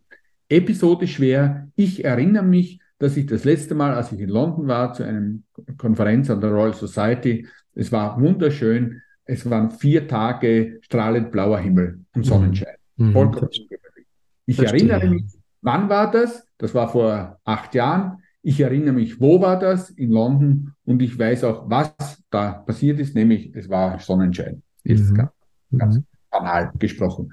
Also das was, wann, wo muss erfüllt sein. Und genau das hat sich die Nikki Clayton bei den Heeren angeschaut, ob sie sich, wenn sie verstecken, wissen, was haben sie versteckt. Sie hat ihnen zwei Futtermöglichkeiten geboten, Erdnüsse und äh, Mehlwürmer. Ja. Also was haben sie versteckt? Zweitens, wo haben Sie es versteckt? Nämlich, wo, in welchem Teil der, dieser, dieser Eisschale haben Sie was versteckt? Wo die Erdnüsse, wo die Mehlwürmer? Und drittens, äh, äh, was, wann, wo? Also, also das Wo haben wir, das Was haben wir. Und, und, und wann ist ein bisschen schwierig, denke ich mal. Alle drei. Oder? Wir haben alle drei. Bitte? Mhm. Ich sage, das Wann ist auch an der Stelle ein bisschen schwierig, oder nicht? Ja, das Wann war eben äh, reduziert auf die Frage, wie lange zurück. Also jetzt nicht sozusagen nach Kalender war das mhm. am, am 3. Nee, Mai. das ist klar. Und dann das war das vor kurzem, nach, vor vier Stunden oder vor 24 Stunden. Ach so, da in so ein indirekter Zeiteinbau. Oh. Jetzt verstehe ich, ja, verstehe. Und was sie gemacht hat, war, die, die, die Heer lieben die Mehlwürmer, sind sehr nahrhaft. Sie mögen auch die Nüsse, aber die Mehlwürmer wollen sie noch lieber. Mhm, verstehe. Es ist aber so, dass die Mehlwürmer nach einer gewissen Zeit verderben, Ja. Wenn man sie in den Sand steckt. Die Erdnüsse nicht. Mhm. Wenn das die Herr wissen, wenn sie das wissen, dass die Mehlwürmer verderben, dann sollten sie Mehlwürmer, die sie vor langer Zeit, also sagen wir vor 24 Stunden, ich weiß jetzt nicht die genaue, äh, Ja. genaue Anzahl, aber nehmen wir an, vor 24 Stunden versteckt haben, dann sollten sie wissen, dass die sind verdorben mittlerweile. Wenn sie die Erdnüsse, dann sollten sie die Erdnüsse suchen. Dann sollten sie beim Wiederfinden, beim Recaching, also sie werden sozusagen zuerst dürfen sie verstecken, einmal die Erdnüsse, dann die, die Mehlwürmer. In diesem Fall jetzt die Mehlwürmer vor 24 Stunden versteckt haben. Die vier, vor vier Stunden haben sie die Erdnüsse versteckt. Mhm. Dann werden sie getestet und es wird geschaut, wo suchen sie jetzt? Was suchen sie und wo suchen sie? Und äh, aufgrund des Wo's äh, weiß man auch, was sie suchen. Und äh, man würde also annehmen, in diesem Fall würden sie sich die Erdnüsse holen, weil die Mehlwürmer sind schon verdorben. Ja. Genau das tun sie. Ah, super. Damit haben wir die Zeit auch gut, gut machen. drin. Ja. Man kann die Erdnüsse vor 24 Stunden versteckt lassen und die Mehlwürmer vor vier. Ja. Sie da auch wieder die Erdnüsse suchen, dann suchen sie halt immer Erdnüsse, aus welchen Gründen auch immer. Mhm. Aber wenn Sie wirklich die Mehlwürmer vorziehen, weil Sie die am liebsten haben, dann sollten Sie jetzt, weil nach vier Stunden sind die noch nicht verdorben, die Mehlwürmer suchen. Und Mhm. genau das tun Sie. Mhm. Suchen Das ist sehr also- clever, sehr clever. Das ist sehr clever. Und Jetzt braucht man eine weitere Kontrolle und das zeigt auch, wie clever die Nikki Clayton ist. Denn ich sage immer dazu, nicht nur die Tiere sind clever, die wir untersuchen, sondern wir selbst müssen clever sein, um Ja. herauszufinden, wie clever Tiere sind. Ja. Und äh, ein sehr berühmter Kollege von mir, Franz de Waal, hat ja ein Buch geschrieben, das in Deutsch so ähnlich heißt, sind wir, nämlich wir Forscher, klug genug zu erfahren, wie klug Tiere sind. Mhm. Sehr, sehr, äh, ja, richtiger, äh, richtiger Zugang. Ja, also die Nikki Clayton hat noch Folgendes gemacht. Sie hat jetzt sich zwei Gruppen von her äh, genommen. Die eine Gruppe hatte Erfahrung gesammelt, oder konnte Erfahrung sammeln, dass Mehlwürmer verderben. Ja, also die Mhm, hatten, verstehe, die ja. hatten immer Mehlwürmer ver versteckt und die Mehlwürmer waren, wenn sie es vor langer Zeit versteckt haben, verdorben. Wenn sie es vor kurzer Zeit Mhm. versteckt haben, waren sie nicht Muss man verdorben. erstmal lernen Ja, als Vogel. Muss man erst in Erfahrung bringen. Also man muss vor allem auch diesen Zeithorizont in Erfahrung bringen. Ja. Nicht Nur das Mehlwürmer generell verderben, sondern ich muss ja wissen, wann verderben sie, wie, lang, Mhm. wie schnell verderben sie. Ich muss wissen, nach vier Stunden sind sie noch nicht verdorben, nach 24 sind sie aber schon verdorben. Mhm, Das verstehe. Sie haben. Daher hat sie ganz gezielt einer Gruppe dieses Wissen sozusagen äh, äh, Verwehrt oder, oder, oder andersrum. Ja. Genau, aber der zweiten Gruppe, der zweiten Gruppe nicht. Mhm. Die waren naiv, was das betrifft. Und wenn man jetzt diesen Versuch, den ich vorher geschildert habe, wiederhole, dann findet man das Ergebnis, das ich vorher geschildert habe, nur bei der ersten Gruppe, Mhm. nicht bei der zweiten. Was also Super, zeigt, ja. dass sie tatsächlich dieses Wissen einsetzen, dass Mhm. Mehlwürmer nach einer gewissen Zeit, nämlich nach 24 Stunden verderben, nicht nach vier Stunden, und dass sie daher nur Mehlwürmer suchen, die sie vor vier Stunden versteckt haben und Ja. nicht vor 24 Stunden. Und damit sind wir letztendlich bei der Kausalität, dem Wenn-Dann sozusagen. Ne? Und das ist ja auch ein wichtiger Punkt, den Sie anführen in Ihrem Buch, ähm, der also gerade auch fürs Denken zuständig ist. Jetzt müssen wir aber endlich zum Denken kommen, äh, zum Begriff als solchen. Äh, und da stellt sich mir oder ich stelle Ihnen einfach eine, eine ganz einfache Frage, die wahrscheinlich dann doch nicht so einfach ist, nämlich, wie stellen Sie sich persönlich das Denken eines Hundes gegenüber einem Schimpansen oder einem Kea vor? Haben Sie irgendeine Vorstellung? Nein, also ich würde sagen, gegenüber den Menschen könnte ich versuchen, äh, Unterschiede festzumachen. Vielleicht auch im Vergleich. Also das Gegenüber Ja. ist vielleicht nicht so gut gewählt, wie ich. Wie, Ja, ich- also man sagt zumindest bei Menschen, Denken hat etwas zu tun mit Urteilen, mit einem begründeten Denken. Also ich habe Gründe dafür, dass ich, äh, dass ich mich so entscheide und nicht anders. Und diese Gründe kann ich auch noch sprachlich äußern und so weiter. Also da geht es um Urteile und da gibt es also eine philosophische Strömung, ganz stark mit Davidson und so weiter, die dieses, dieses, diese Urteilsfähigkeit Ja. da mit hineinnehmen. Ich gehe nicht so weit bei Tieren. Ich, ich sehe das etwas allgemeiner. Äh, ich denke, wenn Tiere Entscheidungen treffen müssen, wo es Alternativen gibt und wo die Entscheidung nicht einfach vorgegeben ist, äh, weil zum Beispiel es gibt zwei Schüsseln und in einer Schüssel gibt es eine große Menge an, an, an Würstchen und in der anderen äh, Schüssel gibt es zwei Stück hartes Brot, dann ist es relativ klar, wohin der Hund geht und es hat nicht viel mit Denken zu tun, sondern wenn es wirklich Alternativen gibt, die man abwägen muss. Mhm. Ich gern dieses Wort in den Mund abwägen. Also wenn es ein Abwägungsprozess im Kopf ist, wie ich mich entscheide. Wenn es zum Beispiel auch, so wie ich in dem Buch schildere, eine Abwägung ist, handle ich jetzt oder lasse ich mehr Zeit? Äh, da gibt es diesen berühmten Versuch von Walter Mischel, diesen Marshmallow-Test, der heute überall mit Tieren ja, angewendet ja. wird. Nicht? Also ich kriege das Würstchen sofort, wenn ich zugreife, mhm. aber wenn ich warte, kommt ein zweites Würstchen da kommt dazu. zwei, genau. Ja, ja. kommt ein drittes. Also bei Würstchen spreche ich natürlich jetzt von Hunden. äh, also, die sind nicht so wild auf Marshmallows. Ja, na, es gibt ja. auch Menschen, die Würstchen gern haben.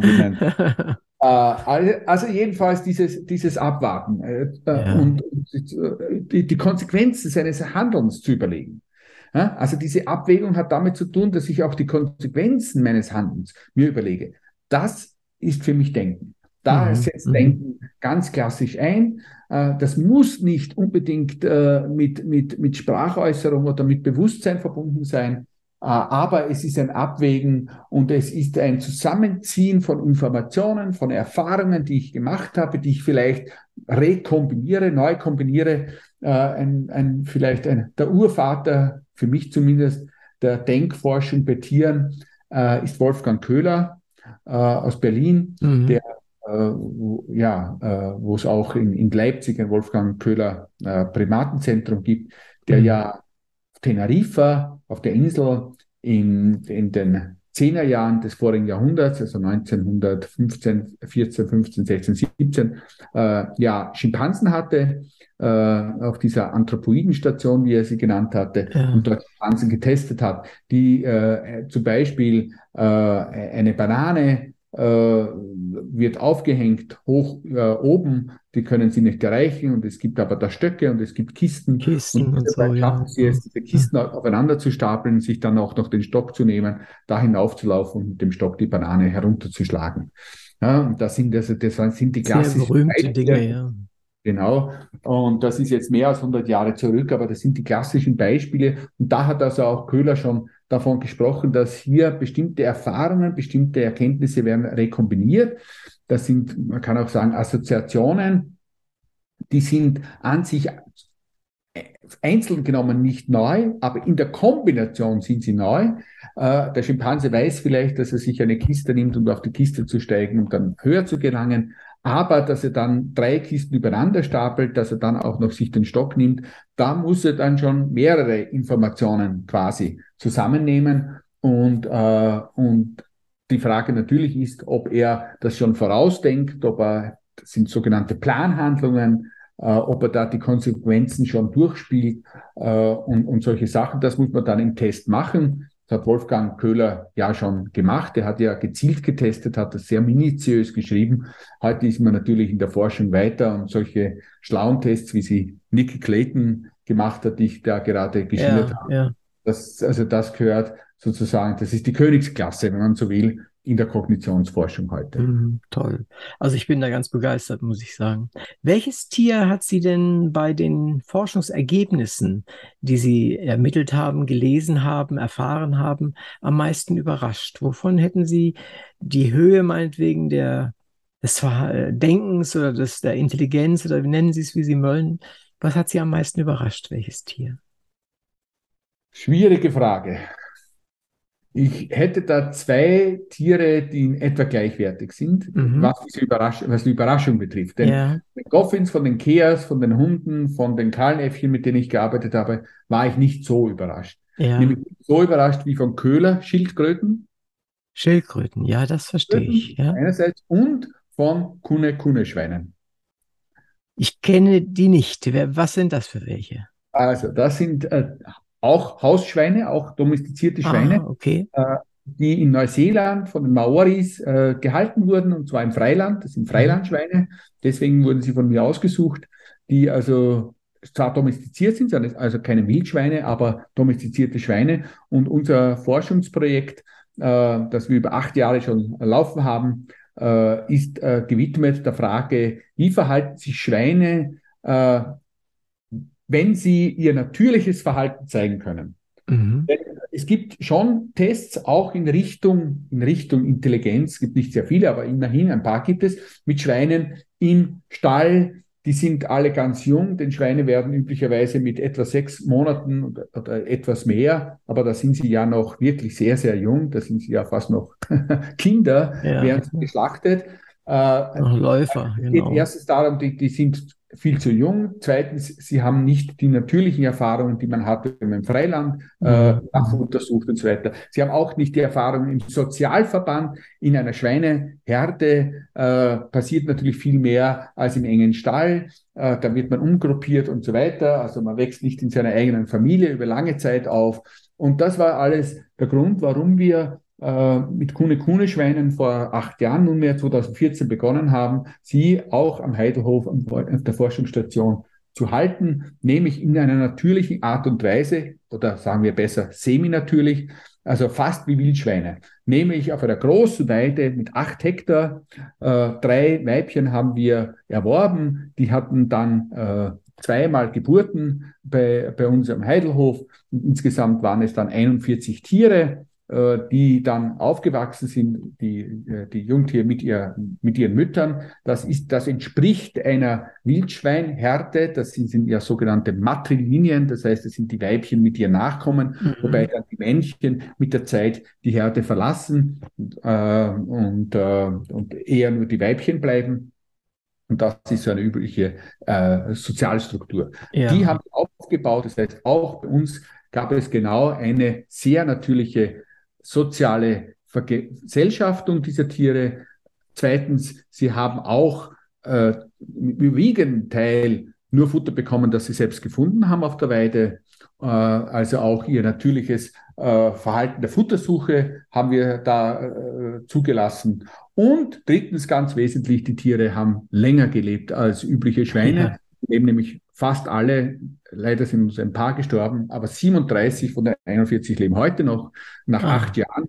Ui, ähm, das ist so alt wird kein Schwein normalerweise. Acht Jahre, ist viel, viel länger, das ist etwa 16 Mal so lang als ein normales Schwein bei uns ja, im Stall lebt. Ja. Äh, und äh, wir wissen auch nicht, wie lange sie noch leben, wahrscheinlich noch lange. Mm, äh, ja. Alle bester Gesundheit, laufen herum, haben alle Namen, sind alle trainiert, mhm. kommen zu uns in die Testhütte, werden dort getestet, zum Beispiel an einem Touchscreen am Computer ja. oder in einem Test zu, zur Kooperation, äh, wo sie gemeinsam etwas tun müssen, um an Futter zu gelangen. Toll. Oder Tests zum sozialen Lernen, wie sie voneinander lernen mhm. äh, und äh, bis hin zu Tests, äh, der sogenannten Informed Forager. Das bedeutet, wenn ein Tier weiß, wo es Futter gibt in einer großen Arena äh, und dann wird ein zweit, kommt ein zweites Tier dazu, das es aber nicht weiß. Mhm. Dann kommt auch das wieder, was ich vorhin schon erwähnt habe, dieses kognitive Wettrüsten.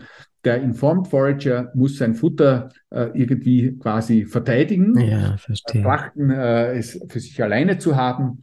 Äh, und äh, was macht er, wenn äh, das andere Tier äh, im, im Rang niedrig ist, dann ist es kein Problem, dann läuft es dorthin und hat auch kein Problem, das Futter für sich zu behalten.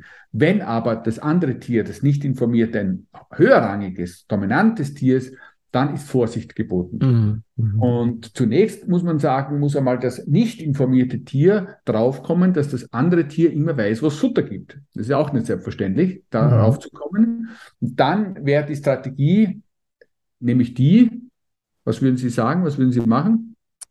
Ähm, ja, fällt mir jetzt gar nichts ein, muss ich gestehen. Ja, dem informierten Tier nachzulaufen. Denn wenn man selbst nicht weiß, wo Futter ist und Ach so, ja, einfach zu beobachten. Ja, Sie haben natürlich recht. Ja, ja. hinläuft, die haben da fünf verschiedene Stellen, ja. fünf Futterplätze und der läuft immer äh, zu Ach einem so, Futterplatz, wo er was findet. Das ist ja irgendwie auffällig. Ist auch richtig, ja. Habe ich das nicht aufgepasst. Das muss man aber auch erst einmal verstehen. Das muss man auch erst einmal ja, ja man könnte das informierte Tier, wenn es das versteht, natürlich die Strategie anwenden, die einzig Sinnvolle, diesem informierten Tier nachzulaufen. Mhm. Dann hat das informierte Tier natürlich ein Problem. Und dann kommt es zur Gegenstrategie. Das informierte Tier muss sein Futter verteidigen. Ja, ja, ich verstehe. Oder noch besser als verteidigen, das will ja gar keinen Kampf, denn einen Kampf gibt es bei den Tieren gar nicht. Äh, das weiß sofort, dass es, äh, dass es da sozusagen äh, ja, eher eine Tracht Prügel bekommt. Ja. Also, das ist dann, da macht es wahrscheinlich das, was, was Schimpansen tun, tut uninteressiert, als ob das überhaupt gar nicht mehr gibt oder sowas was und ja, verschweigt, ja, ja, verschweigt das, praktisch, dass es Das wäre genau eine Strategie. Also was wir fanden, aber das ist noch nicht veröffentlicht, aber was sich andeutet, ist, dass zum Beispiel die Tiere, die informierten Tiere bei einem höherrangigen, nicht informierten abwarten, nicht sofort in die Arena laufen, nicht sofort zum Futter laufen oder wenn, dann sehr langsam, sodass das nicht informierte Tier vorbeiläuft und irgendwo anders hinläuft, weil mhm. die Chance, Futter zu finden, ja nur mehr bei einem Fünftel liegt, wenn es fünf Futterstellen gibt und erst dann zum Futter zu laufen. Oder was wir in Einzelfällen tatsächlich gesehen haben, wie zum Beispiel bei meinem Lieblingstier, dem Sasu, dass der also bei dem höherrangigen Zampano nicht dorthin läuft, wo er immer hinläuft, nämlich an die Stelle 4, sondern plötzlich in die, zur Stelle 2 läuft. Mhm. Zampano ihn nachläuft, ihn überholt, also Sasu langsam Zampano äh, überholt und läuft zu 2. Äh, Sasu macht kehrt und läuft zu 4 und holt sich sein Futter. Mhm. mhm. Also täuschen also, sozusagen. Die Art von Täuschung, genau, Sie sagen es, Täuschung, äh, das ist natürlich etwas, was sehr, sehr spannend ist. Und dass Schweine, die wir leider oft hört man als dummes Schwein bezeichnet, ja, ja. die dazu fähig sind, zu diesen kognitiven Strategien, fand ich absolut großartig, ja, hat mich auch, ich gebe es zu, äh, überrascht. Und äh, ja, aber ich bin natürlich, wie Sie sich vorstellen können, sehr, sehr glücklich darüber, äh, solche Ergebnisse äh, mhm. zu können. Das glaube ich wohl. Ähm, vielleicht noch eins, äh, am Ende des äh, Buches kommen ja auch solche Dinge wie äh, Zusammenfassung, äh, was ist Denken nochmal äh, sehr nach vorne und aber auch Bewusstsein. Ähm, wir haben noch gar nicht über Bewusstsein als solches gesprochen. Sie haben es am Anfang erwähnt in Ihrer Einführung und haben auch einige Erklärungen dazu gemacht. Haben, meinen Sie, wir bekommen irgendwann mal wirklich äh, heraus, wie Bewusstsein, egal ob nun bei uns oder auch bei Tieren, überhaupt entsteht? Als, ich meine das jetzt so als, als aus, aus der neurophysiologischen Ecke. Also mhm. biochemo, elektrisch. Äh, äh, es ist ja etwas, ein, etwas, was aus, aus dem Gehirn selbst heraus entstehen sollte, wenn es das überhaupt gibt, worüber wir reden. Äh, haben Sie eine Idee, ob das ob wir das jemals rauskriegen oder ob wir da immer hinterher rennen, hinter diesem Problem Seele oder nicht Seele oder Bewusstsein oder nicht Bewusstsein? Also ich sage einmal so, ich bin sehr, sehr optimistisch, dass das gelingen wird. Mhm. Es ist nur eine Frage der Zeit, dass uns das gelingen wird. Es gibt also wirklich großartige äh, äh, Forschung dazu, von der molekularen Ebene bis in die systemische Ebene des Gehirns, das dürfen wir ja nicht vergessen. Äh, auf allen Ebenen müssen wir verstehen, was da passiert, was da in diesen neuronalen Netzen passiert, wo es passiert, aber auch unter welchen Umständen etwas passiert. Und äh, ich bin überzeugt, dass die klugen Neurobiologinnen und Neurobiologen das in der Zukunft dieses Rätsel lösen werden, wie viele andere Rätsel gelöst wurden, bereits gelöst wurden. Und äh, ich bin da als Wissenschaftler sehr, sehr optimistisch. Mhm. Ich glaube nicht, dass äh, das ein Rätsel bleiben wird, sondern dass wir das Rätsel in ein Problem äh, ändern können und das Problem irgendwann auch wissenschaftlich, naturwissenschaftlich lösen können. Da bin ich ganz davon überzeugt. Äh, ich bin nicht so überzeugt äh, von der Lösung des sogenannten, ich habe es erwähnt in meinem Vorwort, harten Problems, nämlich diese phänomenale Ebene, äh, die wir bei Menschen auch nur durch Selbsterfahrung, also wir wissen, wie wir selbst fühlen, da ist es sozusagen der direkteste Zugang zu dieser phänomenalen Ebene. Der Zugang zur phänomenalen Ebene anderen Menschen ist schon schwieriger, aber die sogenannte, wie Lorenz sie nannte, Du-Evidenz, die vermittelt wird durch Sprache, durch ja. Erzählung, äh, hilft uns da weiter.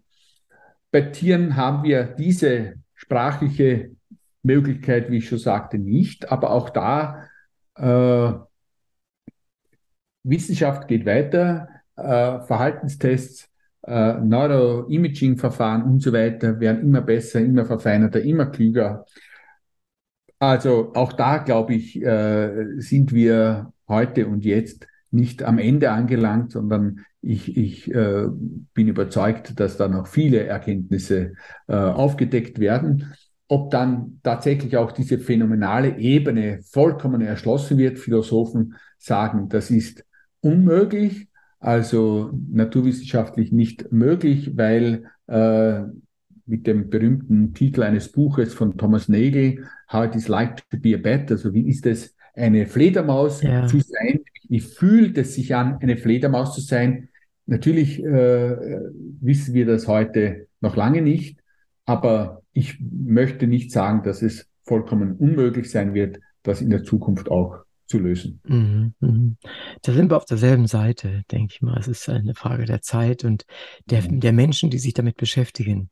Und da bin ich bei der letzten, und das ist eine praktische Frage, äh, tatsächlich, die mit Ihrem Institut zu tun hat und mit Ihnen selbst.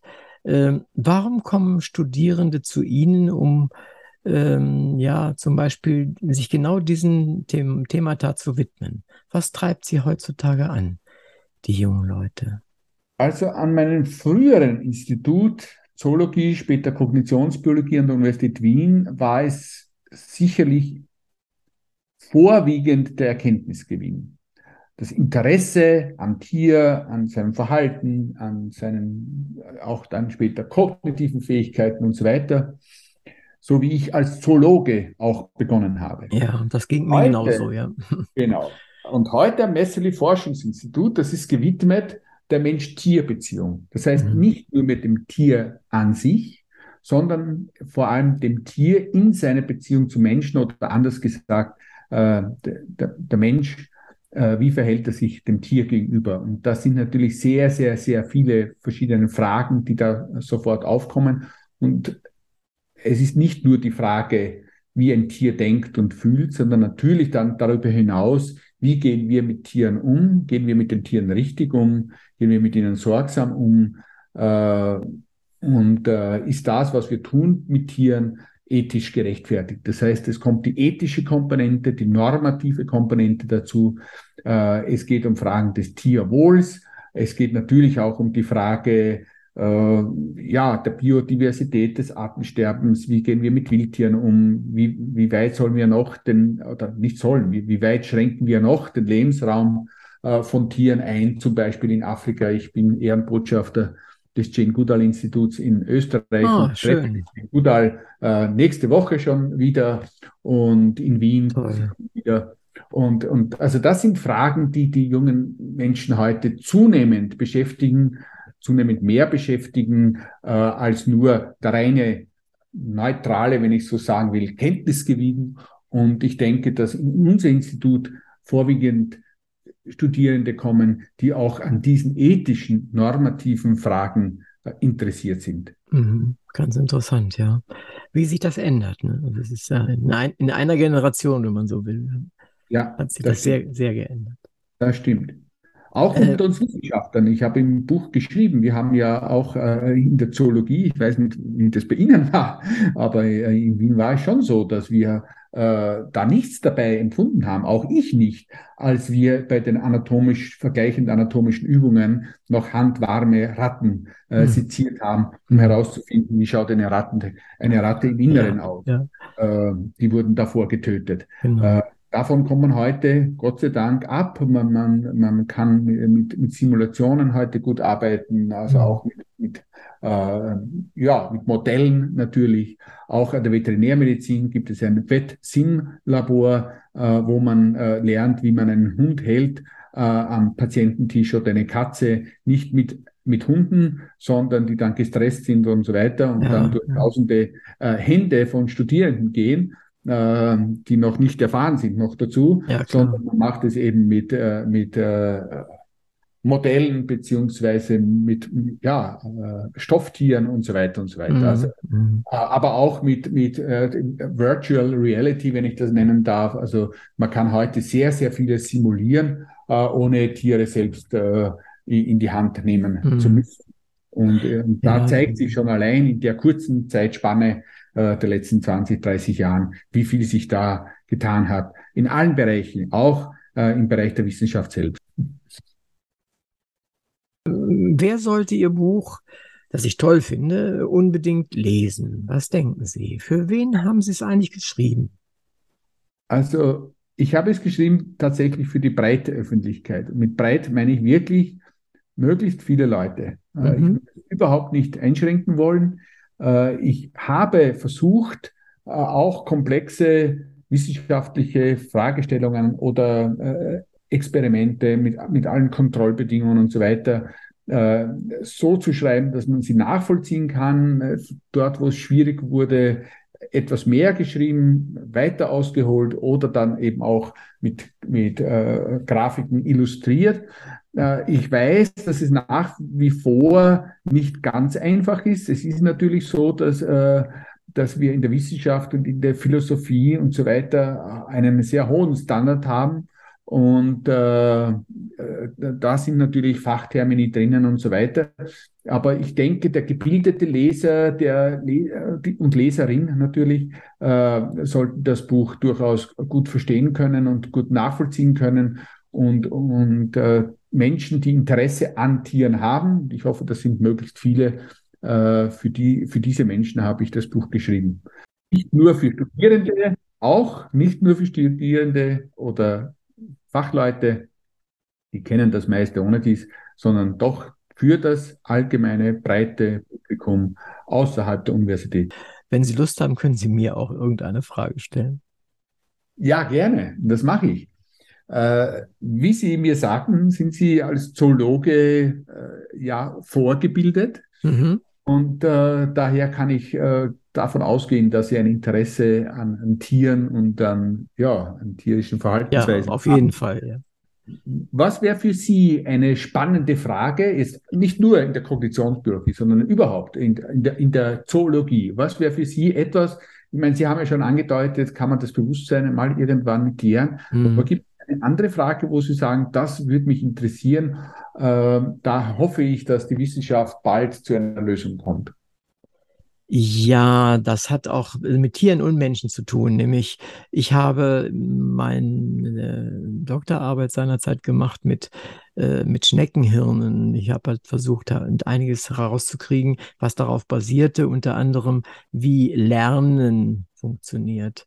Ah, und ah, ja. ich würde gerne wissen, wie zum Beispiel Fledermäuse fliegen lernen, wie das neuronal funktioniert, wie, wie solche Dinge wie äh, im, im Dunkeln schwimmen lernen und sich orientieren lernen bei Höhlenfischen äh, funktioniert. Also dieses Lernen, äh, sich in der Umgebung zu bewegen, das ist für mich wirklich ganz toll, weil es einfach äh, ein dreidimensionales Problem ist und dann eben in, mit unserem Gehirn gelöst werden muss, mit, mit in Übereinstimmung mit dem ganzen Körper. Und das, da bin ich begeistert von und das würde ich gerne erleben, wie wir wirklich Dinge verstehen, wie, wie gesagt, äh, auch eine Motte im Dunkeln fliegen kann, wie, wie das funktioniert.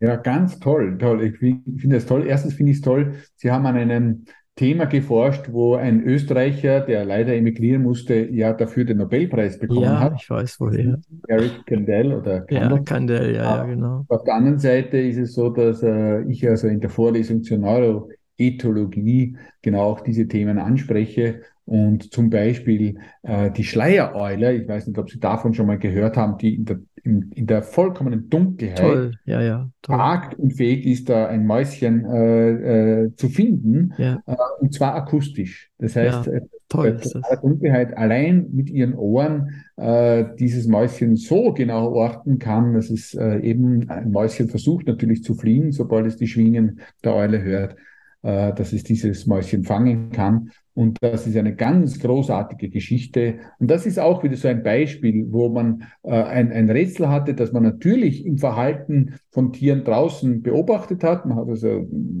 wahrscheinlich äh, Birdwatcher oder wer auch immer gesehen, mhm. die, die Schleiereulen da nicht nur gut jagen können, sondern teilweise in der Dunkelheit. Und man hat sich gefragt, wie machen die das? Und ja, und dann haben Forscher wie zum Beispiel Konishi, ein Japaner, und andere äh, begonnen, sich das anzusehen. Und heute weiß man ganz genau, es ist keine, keine einfache Geschichte, aber es ist eine sehr schöne, äh, systematische Forschungsgeschichte, wie äh, da die Informationsströme im Gehirn der mhm. Eule laufen und wie äh, die Eule äh, mit leicht versetzten Ohren und mit zwei Ohren eben Binaurität genau. Äh, das schafft. Und das ist, äh, ja, finde das großartig und finde großartig, dass Sie sich auch an, an solchen, an solchen Themen interessieren. Ja, toll. Das, ich hatte selbst einen Interviewpartner, der so nah an meinen eigenen Interessen ist. Wie Sie sagen. ja, deswegen habe ich auch gedacht, wir müssen miteinander reden. Ja. Das, das hat mich äh, schon von vornherein begeistert. Ja. Liebe Hörerinnen und Hörer, danke, dass Sie wieder dabei waren. In der heutigen Sendung war Ludwig Huber mein Gast. Wir sprachen über sein Buch Das rationale Tier. Wir sind tief in die Gehirne einiger Tierarten eingetaucht, haben erfahren, auf welcher Stufe ihr Denken sich nach wissenschaftlichen Erkenntnissen befindet. Wir haben Untersuchungsmethoden, Motive und Definitionen kennengelernt und einen Blick in den Stand der Forschung tun können. Natürlich haben wir vieles, das im Buch sehr gut und ausführlich dargestellt ist, nicht oder nur oberflächlich behandeln können. Dennoch haben wir einen Schritt näher an die kognitiven Eigenschaften und Möglichkeiten von Tieren getan. Das Buch behandelt noch mehr. Es spricht über das Verhältnis der Menschen zu Tieren, und noch manches anderen, nichtmenschliche Tiere eben und damit evolutionäre Vorgänger von uns, die wir vielleicht auch so behandeln sollten. Es ist ein wichtiges und interessantes Buch, das neben der Wissensvermittlung auch viele Fragen aufwirft, die unser eigenes Denken durchaus beeinflussen können.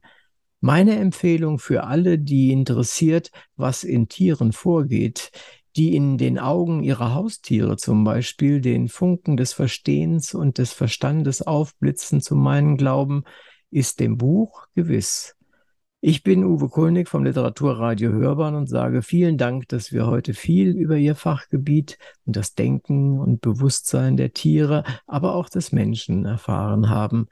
Auch im Namen unserer ZuhörerInnen und zukünftiger LeserInnen des Buches sage ich Ihnen, lieber Herr Huber, Herzlichen Dank für Ihre Mitwirkung bei dieser Sendung. Sehr gerne, sehr, sehr gerne. Großartig. Wunderbar. Damit Habe sind wir sehr genossen. Ich könnte mit Ihnen noch lange plaudern.